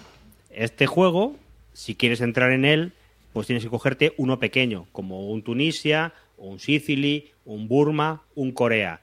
Todos descatalogadísimos. Si te quieres comprar Sí. un OCS, tienes que comprarte uno grande. Porque la política de MMP es que los juegos de introducción, pues no les saco más tirada. Y no, no los promociono de ninguna forma. Hay en el roadmap de OCS, hay uno de, de Luzón, me parece pequeñito, que es de un mapa. Ya, hombre, pero, pero vamos a ver. Que yo no sé cómo se les ocurre. La próxima vez que reediten el Tunisia o el Reluctant, decir, en vez de 1000, Que sí, imprimo sí, 2000. Que esto es lo que siempre hemos hablado de MVP, que no, que no tiene sentido que no tengan un fondo de armario con los juegos introductorios de las series, porque luego tú te quieres introducir la serie y no puedes, tienes que pagar el peaje de entrar en el Third Winter, que son 200 pavos de juego, y tiene 4.000 counter. Y evidentemente no es, es- entrar por ahí es muy complicado. Lo de, yo creo que en Multiman directamente el juego, el juego es su forma de edición. Ellos disfrutan tirando dados en venga, vamos a sacar este a ver si cojones. Y, y juegan a eso. O sea, Mira, a mí me parece una fumada sacarlo así, pero bueno, ya cada cual. Tal cual. Bueno, tiene su, tiene su mercado. Sí, Pero, ¿no? tiene su mercado de estanterías, ¿sabes? Pero de ocupas eh, estanterías. Yo, yo, yo creo que no, lo- no lo habíamos hablado y, y estamos todos los cuatro de acuerdo, ¿eh? O sea, creo que esto no ha pasado en todo Bisbélica, ¿eh? A ver, Sí, sí. yo bueno, yo me voy a dedicar todo el verano a jugar CS, ¿eh? Cuando... A, mí me gu- a ver, a mí OCS me gusta mucho. A mí me pero parece que- no, me, no me meto en los berenjenales gordos. A mí me Yo- parece que si tienes juegos accesibles es un sistema que hay que probar y jugar. Porque O sea, yo jugando, ves por una cosa a- muy curiosa. Yo me lo he pasado teta jugando a Corea, me lo he pasado teta jugando a Sicily, pero me lo he pasado muy bien, ¿eh? Y me, me parece la hostia. y- y Que son súper chulos. ¿Qué ocurre? Que, pues, que también tiene cosas malas. Claro Pero que son lo bueno, lo bueno, tío, de aquí es que mucha de la gente que es muy aficionada a OCS y que es muy veterana, te dice los fallos del juego. Es decir, es que este juego le pasa esto. Es que aquí la artillería, tío, mira, se puede hacer esto, que es una cosa rarísima. O sea, te dicen los fallos que tiene el juego y los asumen, Mm. porque el juego les encanta. Pero porque yo creo que es verdad que no hay, no hay otro sistema que te dé un poco lo que te dé OCS en cuanto a nivel de nivel de profundidad y de eh, y que trate el, el tema de la logística como la trata. Es decir, yo creo que es un A ver, producto a- único en el mercado. Para mí, para ver. lo hace y lo supera, ¿eh? Yo creo, yo creo, y Pero el no de Bomborrio y el de Bomborrio lo simplifica y para Sí, mucha gente también lo supera. Para otra gente no. No, O que sea, yo no digo estoy hablando, pero, pero un, un sistema operacional que tú tengas una variedad de teatros que no solo sea del frente del este, porque el problema de Bomborries es que solo tienes el frente del este. Hmm. Pero algo en el que tú digas, mira, yo quiero aprender una serie que tenga 15, 20 juegos en la que pueda jugar cosas desde eh, Francia en el 41 hasta Corea en el 55 eh, y, y tengo 20 y tantos juegos para jugarlo, no hay, yo creo que en eso sí que es un producto que es único CS. Es decir, si a ti te va la so- complejidad, quieres entrar en ese detalle, en, en- en temas operacionales profundos, sí, sí, sí, que, que, a ver, que si tú superas estos detalles que estamos diciendo, tienes una serie brutal. O sea, si lo que, lo que, eh, lo que hago hincapié yo es que, que a mí me, a mí me echa para atrás, me echa para Sí, atrás sí. tener tanto cálculo y que, y que sean cálculos encima para, para poder gestionar que una unidad se termine moviendo. O sea, A mí lo que me ha sorprendido, o sea, yo creo que para mí lo mejor, aparte de todo el tema de suministro y tal, es que te lees las reglas, que son complejas. O sea, esto no es un juego para empezar, ni, ni mucho menos. Pero es que luego te ponen el escenario y te dicen, tienes que hacer esto. Y tienes mogollón de posibilidades. Porque Sí. no es que puedes gestionar el suministro de una manera, de otra forma. Eh, cuando Sí. tienes que transportar cosas, puedes transportar o suministro o tropas. Entonces, no sabes qué hacer. Las misiones aéreas son muy variadas. O sea, no tienes por qué Sí, no es sí, como en otros juegos que, el- que la- los aviones son una, una entelequia y atacas con uno y te da un más uno en una tabla. No, aquí con los aviones puedes bombardear una vía de tren, eh, bombardear un puerto y fastidiarle el, el transporte de, de suministros al tío, bombardearle tropas, eh, atacar otros aviones. O sea, tienes Construir millones de herramientas a tu disposición para hacer lo que tienes que hacer. Y Hmm. lo puedes hacer muy distinto. Entonces me parece, me parece que da mucha libertad y que está muy guay. Problema, que yo no sé si esto va a ser mi, mi sweet spot para, para Claro, mí y claro, para mi no, grupo. no. Yo estoy de acuerdo no de que OCS es algo muy determinado para gente muy cafetera que busca eso. Es decir, no es. BCS, por ejemplo, entiendo que es, es más fácil que más gente le mole y que Yo más gente le- eh, encuentre algo que le, que le llame, porque eh, aunque tiene también una serie de complejidades a la hora de entender los conceptos, luego el tipo de juego, por ejemplo, se hace muy ágil, no hay entreturno. El problema, por ejemplo, a mí, para, mí el problema de OCS sobre todo es el entreturno que cuando, te- cuando llevas media hora viendo a un tío mover un camioncito, estás hasta la polla de ver el puto camioncito llevando balas. Es así, es ¿Qué así. Yo pasa? no Por sé ejemplo, a mí me parece que es un juego que se juega de puta madre en, en Basal, en, por, por, por turnos. Yo, Porque tú te puedes estar 40 horas haciéndote tu movimiento de camiones, tal, no sé qué, luego tú le das tu turno al otro y dices, bueno, ya está, cojonudo. No, eso es para mí. Yo aluciné, por ejemplo, que ahí vi todos los vídeos de ese sistema con la lista esa que nos pasaste tú, que era un, un folio enorme de hacer esto y esto y esto, gamey, hacer esto y esto, gamey, hacer esto y esto, no gamey, pero tío, ¿qué mierda haces? Esto, no, esto no es gaming. O sea, es en plan de. hay una lista de cosas que se, que se pueden hacer en el juego, pero que el diseñador te dice, no hagas esta mierda. Exacto, eso está bien, ¿eh? pero también te dice que es un problema del juego. Claro, es un problema del juego, porque el juego tiene 30 años, 20 títulos y tiene sus vicios y, sus cosas. Y no, y no está evolucionando, está prisionero ahora mismo. ¿eh? No está prisionero. No, ojo, eh, ojo, que estamos en una versión 4.3 de las reglas eh, con Winter además, eh, con Winter y con Hungarian Rhapsody han entrado un par de conceptos de HQs avanzados que yo creo que si progresa por ahí puede liberar mucho del tema del rollo del conteo. Yo creo que OCS todavía le queda bastante recorrido. Hmm. No sé si los cambios no sé si los cambios que implementen van a. Una de las cosas buenas que tiene OCS o tiene los juegos de The Gamers es que eh, Dinesig hace el juego pero luego no, no, digamos que no lo mantiene él. él. Cuando hay una comunidad ya de jugadores, lo que se hace es que se genera como una especie como de, de forum de jugadores con experiencia, se nombra lo que es el honcho, que es la persona que se encarga un poco de, de liderar los cambios y la evolución del juego. Dinesic, por ejemplo, se ha apartado de OCS y, y, el honcho va cambiando y cada honcho pues tiene su idea y van evolucionando poco a poco las... ¿Qué pasa? Que al final, claro, estamos hablando de un sistema de culo duros en el que pues no puedes hacer grandes cambios, pero, pero yo creo que sí hay ciertas cosas que se están cambiando y que vienen en, porque no jugado a hacer Winter, pero me he leído las reglas, y ya trae cosas bastante chulas con el tema de los HQs eh, de nivel superior y el tema de los movimientos fuera del mapa, eh, que ya no hace falta que los tengas ahí y los muevas, sino que tú ya tienes una pila y puedes jugar un poco con, eso. Entonces yo creo que son cosas que si se siguen evolucionando por esa parte, pueden, pueden ser bastante chulas. Mira que te digo una cosa, nosotros hemos, hemos entrado en este sistema 3 y estamos, los hemos leído y hemos empezado de cero y estamos jugando. Cometemos errores y lo hacemos mal, pero yo creo que es mucho mejor entrar así en el juego que si nos hubiera enseñado una persona que fuera culo duro de esto y tal. Yo creo que igual salíamos espantados si fuera así, ¿eh? Claro, hombre, porque hombre, esto mola enfrentarte y diciendo, bueno, voy a pegarme yo con el sistema y voy a aprender las mierdas. Eh, pues, lo, más frustrante que tiene es eso, que es que el error es... el, error, se paga mucho. Mira, es que en nuestra partida lo que fue fue un... Eh, oye, que el aliado es el que empieza atacando en Túnez. Vale, pues voy a montar una, una ofensiva. Hostia, que no monte bien la ofensiva. Hostia, que estoy defendiendo llano y que los, tanques estos te, te van. Hostia, oh, oh, oh, que llegan, pues que, llegan a Argelia, ¿qué es esto? Tal cual, tal cual. Es que una ofensiva mal montada es, la es el declive. es peor, es, la peor de. Es, que no se puede, no se puede atacar a lo loco en OCS. Todo lo que tienes que, hacer lo tienes que pensar muy bien y tiene que darte alguna ganancia. Si no, mejor no lo hagas. Claro, pero, pero, pero luego está lo segundo. Si no eres lo suficientemente rápido para ver cómo hacer un buen combate, tu compañero o sea, tu rival, se va a defender mucho más, más fácil porque se va a posicionar de tal manera que si tú no has hecho los, ataques en el momento a ver, esto, esto es, lo rompes. es un aprendizaje. Lo que no puedes pretender es en los dos primeros turnos que juegues hacerlo todo súper óptimo. No, claro, pero, Claro, pero, pero lo que te quiero hacer ver es que eso pasa. Claro, claro, que es un juego que penaliza el, error, por supuesto. Pero mucho, mucho más que otros. También tienes que tener a alguien en el juego que te sepa aprovechar. Con, todo esto me estoy quedando con la sensación de que estamos hablando mal de OCS. No, no, no. Yo creo que es una serie brutal. ¿eh? O sea, que yo voy a pasar el verano jugando OCS, lo acabo de decir. es lo que voy a hacer este verano. lo que quiero, lo que hago ver es que, tiene un sistema que dices, ostras, esto es muy, muy duro y hay que saber a qué vas a darle y cómo vas a entrar en esto, porque, porque es duro, duro de frustrante. Mira, y yo, yo, no me arrepiento de haberme leído las reglas y haber estado dos semanas en las reglas. Me, lo he pasado muy bien y, la, lo he disfrutado mucho. Y me parece que es una cosa que me alegro de haber hecho. Mm. Yo creo que merece la pena, ¿eh? yo, que os diga, pero darle una oportunidad y luego jugaros un Sicily y os jugáis eh, intentar tomar el, primo, el, puente de Primo Sole, a ver cómo resolvéis el problema. Hay un HQ de burros, que me parece la hostia. A ver si ya está, sí. Mola, pero estamos hablando de un sistema pues, pues muy cafetero. cafetero.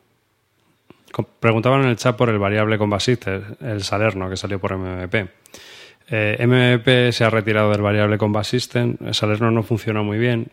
Eh, cierto es que también el manual era una mierda supina el diseño gráfico era una mierda supina, el juego no llamaba la atención a nadie eh, y el sistema es un poco raro, ¿no? Pero hay un fan del sistema que está haciendo un juego para Compass, que es el mismo que hizo Blau Y entonces está trabajando en, eh, en, este, en esta serie, en el Sprint Prelude Second Kharkov, mayo 1942, que saldrá por Compass próximamente. Ya tiene portada y todo el juego. Lo mismo está en el almacén ya. El caso es que el caso es que el juego también tiene el sistema este de variable. Y el sistema variable es que tú no sabes la fuerza que tiene la unidad con la que combates. O sea, tienes una letra y sacas un chip de esa letra. Entonces es variable. Pues una unidad de élite a lo mejor tiene de 9 a 12 de fuerza y una unidad normal tiene de 6 a 9. Entonces, bueno, pues no sabes nunca cómo van a ser los ratios. nunca estás seguro de cómo va, vas a pegar. Que este sistema ya le tiene implementado Greg Blanchett también en, eh, sus juegos, en Blau y en el otro de Kharkov. Pero bueno, eh, aquí es todavía más loco, ¿no? Es un chip pool. Esto está inventado por Valkowski, es un sistema de Valkowski que inventó, inventó en otro juego. Así que, pero Salerno en general, pues no sé si recomendarlo o no, no sabría. Así que el, Jaws of Victory tiene también un sistema parecido en cuanto al tema de calidad de las unidades, calidad A, B y eso. Mira, es otro, es otro sistema que a lo mejor este verano me, animo a, probarlo porque tengo muchas ganas de jugar.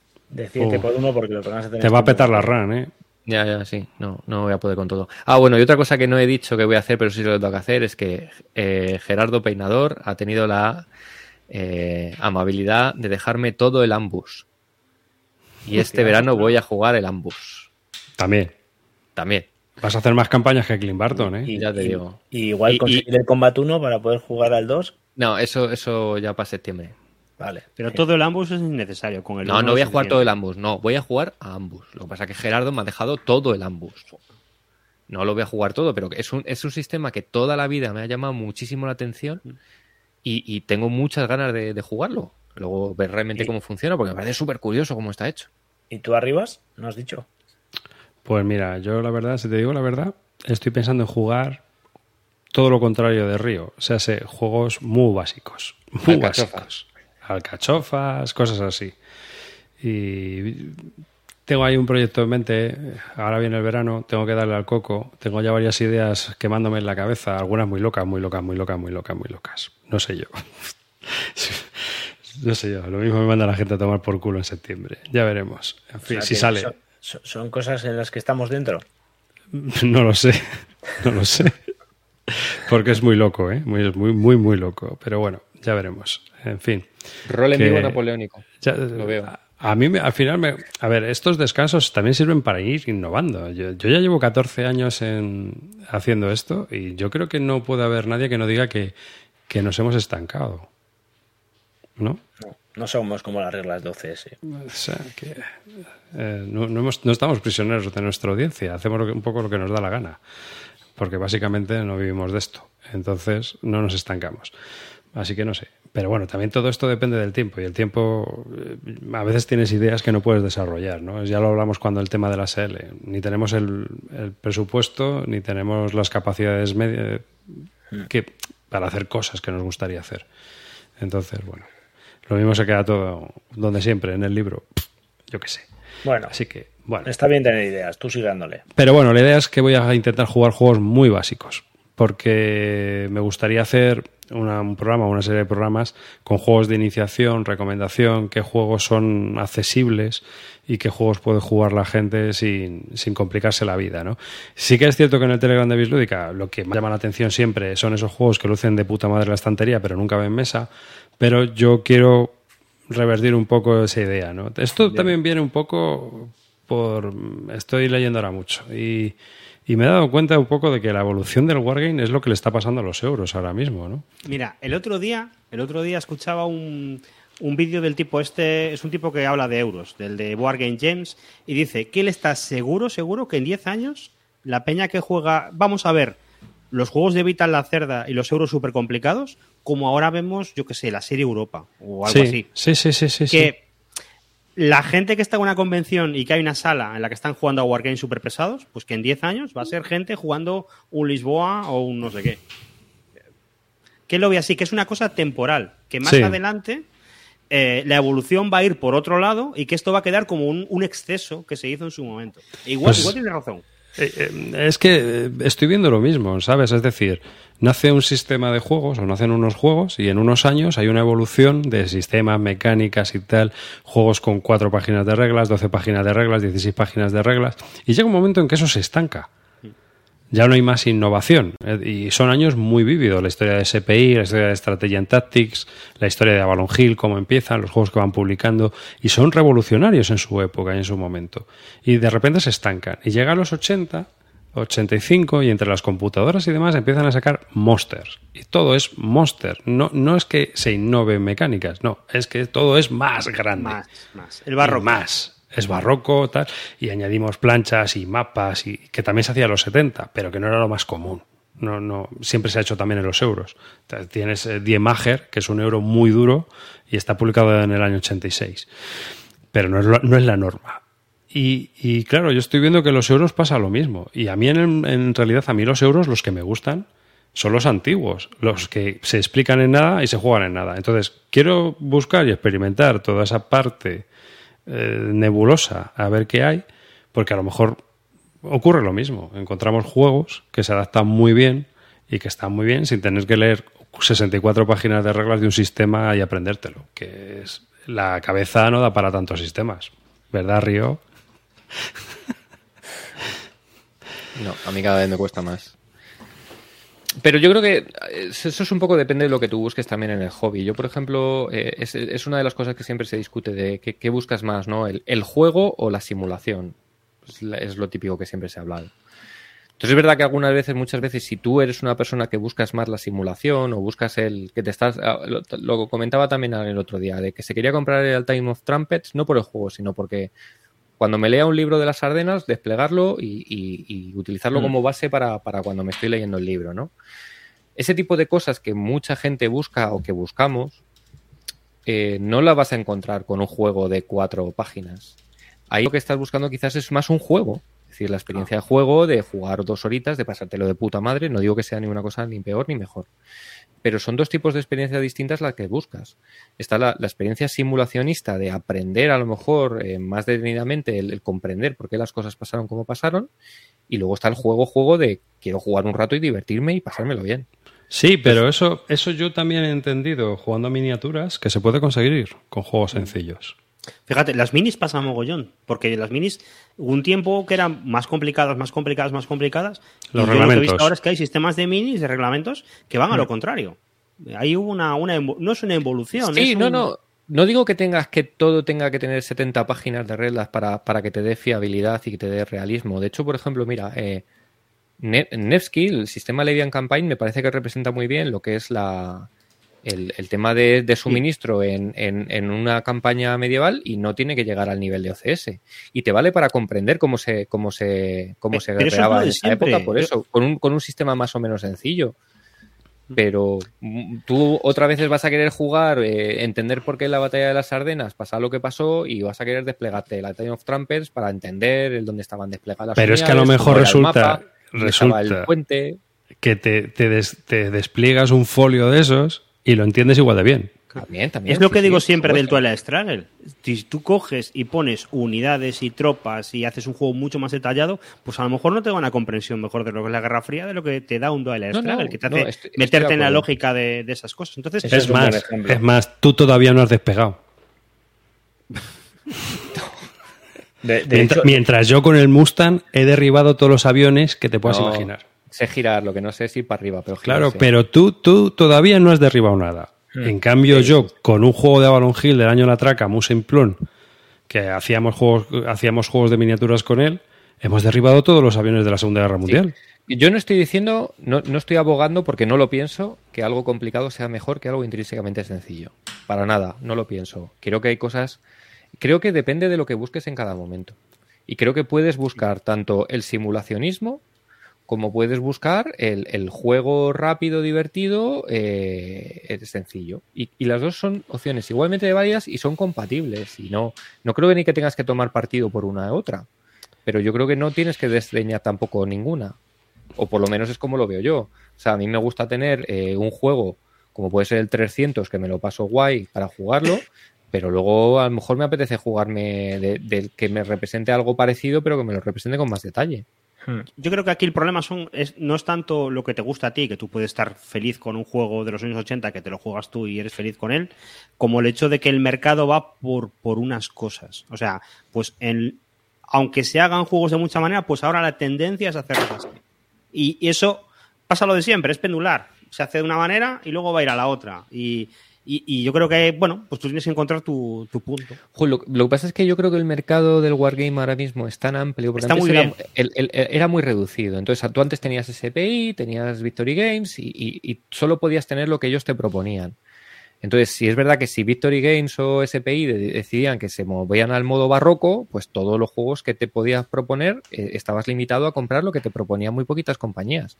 Pero yo creo que a día de hoy hay tanta gente que produce juegos, que produce wargames, eh, de, tal palo, de tantos palos, que ya es complicado encontrar tendencias que sean modas que atraigan a todo el mundo. Es decir, yo creo que tal, si sigue la, dinámica que tenemos hoy en día de tener tantos distintos eh, eh, editoriales y tantos distintos creadores, siempre vamos a tener opciones de un estilo o de otro. No creo que vaya a haber una gran ola que diga, no, han desaparecido todos los juegos Monster, ahora todos son juegos sencillos, o ahora ya han desaparecido los sencillos, vamos a tener los Monster. Yo mm. creo que lo bueno que tenemos es que estamos en un momento del mercado en el que todo el mundo tiene un juego para el estilo que él busca. ¿Quieres algo sencillo? Lo tienes. ¿Quieres algo complicado? Lo tienes. ¿Quieres algo de esta campaña? Lo tienes. Es decir, es, un momento dulce en, cuanto a opciones. Yo lo que sí que veo en esto es que eh, parte del hobby es el indagar y en buscar cosas nuevas, no estar siempre jugando a lo mismo. Y estas series eh, potentes, gordas, serias, no te permiten estar haciendo eso. No te permiten jugar dos, cuatro, cinco series enormes. pero es que los reglamentos de 64 páginas tampoco te permiten explorar. A eso, a eso, voy. Entonces no puedes permitirte estar metido en, todo lo gordo que haya que sale al mercado. Porque no puedes, no te da. Claro, pero es que yo creo que es muy diferente. Es muy diferente de como estamos en el mercado del Wargame, que yo creo que estamos muy bien ahora, hmm. en cantidad de lo que sale, que el mercado de los euros. Porque en el mercado de los euros lo que hay es ruido hay tanta oferta que hay mm. ruido. Y entonces, cuando hay ruido, la gente ya no rejuega, la gente ya no juega varias veces a un juego y lo que queda es el marketing. Lo que queda es lo que sale esta semana y el papanatismo. hay. Y, y es cabaratismo. Y entonces se pierde ese rollo que había, que en el mercado de los Wargames todavía lo tenemos. Fíjate, nosotros podemos coger todavía y hacer un repaso semanal o quincenal de qué sale en tiendas de Wargames. Sí, sí, en los euros no lo puedes hacer. No lo ojo, pero ojo que es a cuerpo y alma. Pero es posible que sí que se está tendiendo también a eso en los Wargames, ¿eh? Eh, nosotros somos capaces un poco de tocar un poco lo en, como en un programa cada 15 días podemos más o menos hablar de los juegos que salen pero también mientras que tú en un euro tú puedes jugar 4, 5, 6 juegos en esos 15 días aquí nosotros podemos hablar pero a mí en 15 días me da tiempo a jugar un juego y ni entero. Vamos a ver, que yo voy a seguir jugando a CS. Cuando volvamos en septiembre, voy a hablar de cómo, ha sido mi partida. Claro, pero el problema, por ejemplo, que, yo, que también tengo vena coleccionista y que sufro de eso, compro mucho más de lo que puedo abarcar. Y en ese caso, eh, eh, a lo mejor es algo, es algo distinto de. Es, a menos escala que le pasa a los euros, pero a mí me pasa. O sea, yo estoy superado ahora mismo. Yo, hay una serie de, de sistemas o de mecánicas que me gustan que no puedo, no puedo seguir el ritmo. Pero eso te pasa porque eh, lo que intentamos no es jugar una partida y dejarlo. Eh, cada sistema de estos te obliga a jugar de manera intensa y, seguida, no dentro de cuatro meses volverlo a sacar porque no te sirve de nada. Entonces, eso es la gran, la gran losa que tenemos en diferencia con los euros, que si salen 10 y juegas una partida ya lo has visto muchas veces. Y porque en muchos sistemas hay un peaje, es decir, yo me compro ahora, yo qué sé, me compro un juego y entre eh, leerme las reglas, desplegarlo, jugarlo, necesito un mes y pico de inversión de tiempo realmente. No es como un euro que me puedo jugar tres partidas en un día y ya puedo desecharlo. juega, que ese es el tema. Vale, es decir, no, no, estoy diciendo que sea equiparable lo que tenemos en, el mercado de los euros. Ni de coña. Pero, pero creo que el de los Wargames está teniendo ya tanta oferta que puede que tengamos ese problema de. siempre lo ha habido. ¿eh? Llevamos dos años diciendo lo mismo. Yo creo que a tus gustos puedes ir al día. A lo que a ti te gusta mucho. Otra cosa es que te pongas a explorar y descubras una beta Claro, nueva en esa mina. Es que a mí me gusta explorar. Es que a mí el- explorar es una de las cosas que más me gusta del hobby. Ah, Y una de las cosas que más me gusta a mí es aprender sistemas nuevos y entender Mm. cómo funcionan los sistemas y, y leerme y leerme los manuales. Entonces, ¿qué pasa? Que a, a mí no me da, no me, me peta la RAM, no tengo tiempo, pero a mí me encanta. O sea, a mí me encanta que salga un sistema nuevo y leérmelo y decir, joder, a ver cómo lo han hecho aquí, a ver cómo han integrado aquí el, el tema de la logística, a ver cómo han hecho el tema aéreo. Y me encanta, tío. Yo es una de las cosas que disfruto. Disfruto del hobby Hmm. pero ya no, no, no me da. O sea, no me da. También todo depende de lo, de- del- del tiempo personal que tengas. Yo ahora tengo menos tiempo que antes, pero. Y seguramente tengo ya tantas cosas metidas en la RAM que ya no me caben más. Pero yo disfruto de ese tipo de cosas del hobby. Entonces, yo, no puedo, yo no puedo seguir el ritmo de lo que me gustaría. Pero mira, yo me compré el, el Tunisia hace seis años y, y Ah, sí, no, eso sí. Lo que, lo que está claro es que es verdad que tú te puedes comprar un Wargame. Pero me compré el juego. Claro, me lo compré con esa perspectiva, con la perspectiva de esto va a quedarse aquí y algún día lo voy a jugar. Y, y llegó el día, podía no haber llegado, podía haber cogido y podía haber mandado el juego a la mierda. A ver, mira, Entenderlo. eh, yo como ejemplo, yo el Pacific War no me lo he pillado. ¿Por qué? Porque no lo voy a jugar. El Vietnam no me lo he pillado. ¿Por qué? Pues porque es un monster que no puedo desplegar. Pero te atrae. El- el- pero es que no, da igual, Es que yo, no, yo ya, no, yo ya he trascendido, no, ¿vale? No, no, pero lo que tienes que pensar es decir, a mí me atrae. pero no es una cuestión de- Sé que no me pero- lo compro porque no puedo jugarlo. Pero ni Pero- me lo compro ni me planteo jugarlo. Pero bueno, pero te atrae. Porque yo Pero no me que- no, no, es que tú no me entiendes. No me lo planteo. Joder, pero arribas tú, tú puedes pensar, tú ves andando una tía por la calle que está muy buena y dices, joder, qué buena está esa tía. Te Ni la miro, que tengo 50 tacos ya. Ya, coño, pero la ves, o sea, es un vistazo y dices, joder, qué Que, buena que ya estoy, que ya estoy muy corrido de, de- de vida. Pero es no, que el que tema no. es que eso es lo que te ayuda a discriminar. a Claro, es que esto, esto es lo que yo hablo muchas veces de las heurísticas. Yo sigo heurísticas. Entonces, yo ya he decidido, para empezar, que juegos individuales complejos, ni de coña. Porque tú, que sí, que un Pacific War es un mundo, no es un juego, es un mundo. Pero es que necesitas mesa, gente, tiempo y RAM. Totalmente, totalmente de acuerdo. O sea, si yo no te estoy negando eso, yo lo que estoy Fuera. negando es que yo conozco esas limitaciones que me da el juego. Claro, pero mira, las limitaciones que voy a tener para jugarlas, pero aún así lo miro y me atrae. Ya, pero yo, tengo normas. Yo tengo normas serias. Por ejemplo, durante muchos años he tenido la norma de no comprar juegos de la Primera Guerra Mundial, que la ha cambiado. Una cosa, una cosa es tener normas y otra es ser gilipollas. O ser imisud. Bueno, no, no quiero llamarle gilipollas, pero que él es rígido y es, está estructurado, pero yo evoluciono. Pero, por ejemplo, yo tengo, tengo muchas normas de, por ejemplo, no compro juegos de Warhammer. Me da igual el que sea el mejor wargame del universo. No voy a comprar nada que tenga el sello de Case Workshop. ¿Por qué? ¿Por qué no? Eso que me ahorro. Ya está. No, Es no que me llama ni la ayuda- atención. Eso te ayuda a discriminar. y te ayuda a Limitarte, limitarte te ayuda a enfocarte y en buscar cosas. Por ejemplo, ¿cómo encontré el juego ese de la Primera Guerra de Alnofi? Limitándome, porque no puedo jugar al Vietnam. Ni lo quiero jugar, ni lo voy a comprar. El Corea que se compró Calino que tuvo que pedir los counters. Yo, a mí es un juego que me hubiera encantado tener, pero a cuatro mapas es más. Yo ya he decidido Ah, que... lo- ah, pero ya lo has dicho. Me Sí. encantaría tener. Vale, no, no, que me hubiera gustado la- tener, pero la- con la cuatro buena mapas... ha pasado por delante tuyo y las mira al culo. No, no, lo que miré fue, que fue, fue la lista de componentes. No, pero las mira al culo. No, pero, pero era, era, de, era de goma. Era de goma. Vale, pero. Estaba operada en Colombia, ¿sabes? Era de goma. Entonces, no. No, no. Cuatro mapas ni de coña. No, Estamos no- degenerando, tío. Vamos a terminar sacándonos los pechos. Venga. No, lo mejor siempre lo dejamos para el final del podcast. Yo no sé qué hacemos. No, porque no. Es a mí me ha quedado clara la postura de cada uno, ¿eh? Sí. eh, Yo, también tengo injugables. Tengo el Pacific War, pero tengo tres, cuatro y, y ya no puedo permitirme más. Si, si meto uno, tengo que sacar otro. Porque no. no. Pues yo tengo injugables, pero es que paso de meter más. Claro, es así. Tienes ya la biblioteca formada. Llega un momento Claro. las formas y, y tiene que ser pues como los museos. Colección Entonces, permanente, ¿por dónde exploras? Por donde no, no has explorado. Es decir, ah, pues hay una parte de juegos que a lo mejor sí merecen la pena echarles un ojo y además son sencillos, básicos, cuestan poco. Joder, pues vamos a explorar por ahí. Es lo que voy a hacer. Ya está. Vamos, que me he hecho un, un Pussy.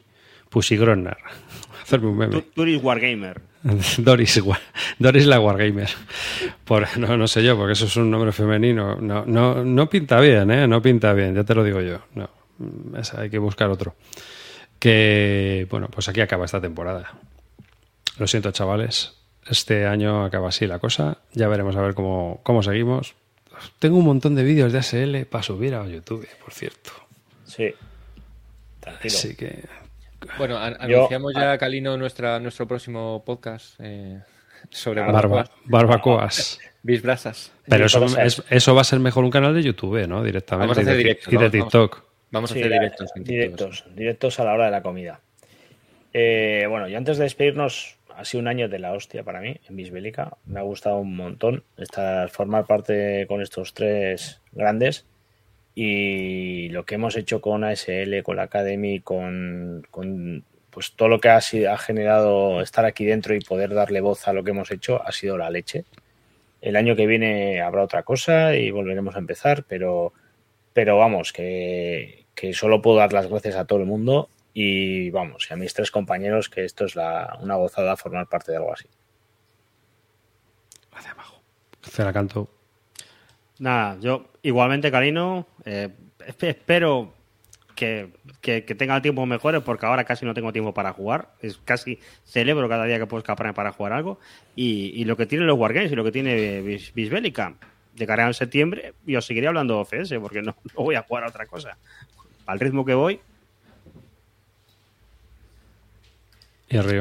Bueno, pues nada, eh, ya van dos años que llevamos arrancado esto, ¿no? Esta es nuestra segunda temporada. Parece mentira cuando esto salió como un simple comentario de, oye, y Simón, ¿y no querrás hacer una cosa de estas? Y al final llevamos dos años aquí hablando de, nuestras movidas. Así que nada, es un placer, la verdad, también compartir eh, otro, otro año más de programa con, con estas tres eminencias. Eh, me uno al, al, a las felicitaciones a jefe, a Rivas, de lo que dijo Cartel otro día, que es el que curra al final, porque nosotros aquí solo nos ponemos a charlar y aquí el que se curra luego todo es el jefe. Así que nada, una maravilla tenerle y, todo el curro que se pega. Y nada, y como último, simplemente deciros, chavales, no dejéis de mirarle el culo a los Wargames. Que... No, si eso hacen todo el día. De eh, perfil. Eh, Ojo, un, aquí falta el quinto Beatle que no está, pero siempre hace algo por nosotros que es amarillo también. ¿eh? amarillo es un bisbélica encubierto y es parte del equipo como, como nosotros.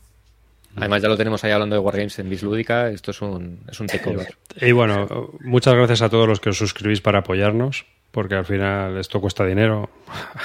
le gusta a quien le guste y a quien no le guste también, pero este programa cuesta dinero. y se agradece la, suscripción. Así que muchas gracias a todos los que os suscribís, muchas gracias a todos los que nos oís y muchas gracias a todos los que nos veis también en YouTube.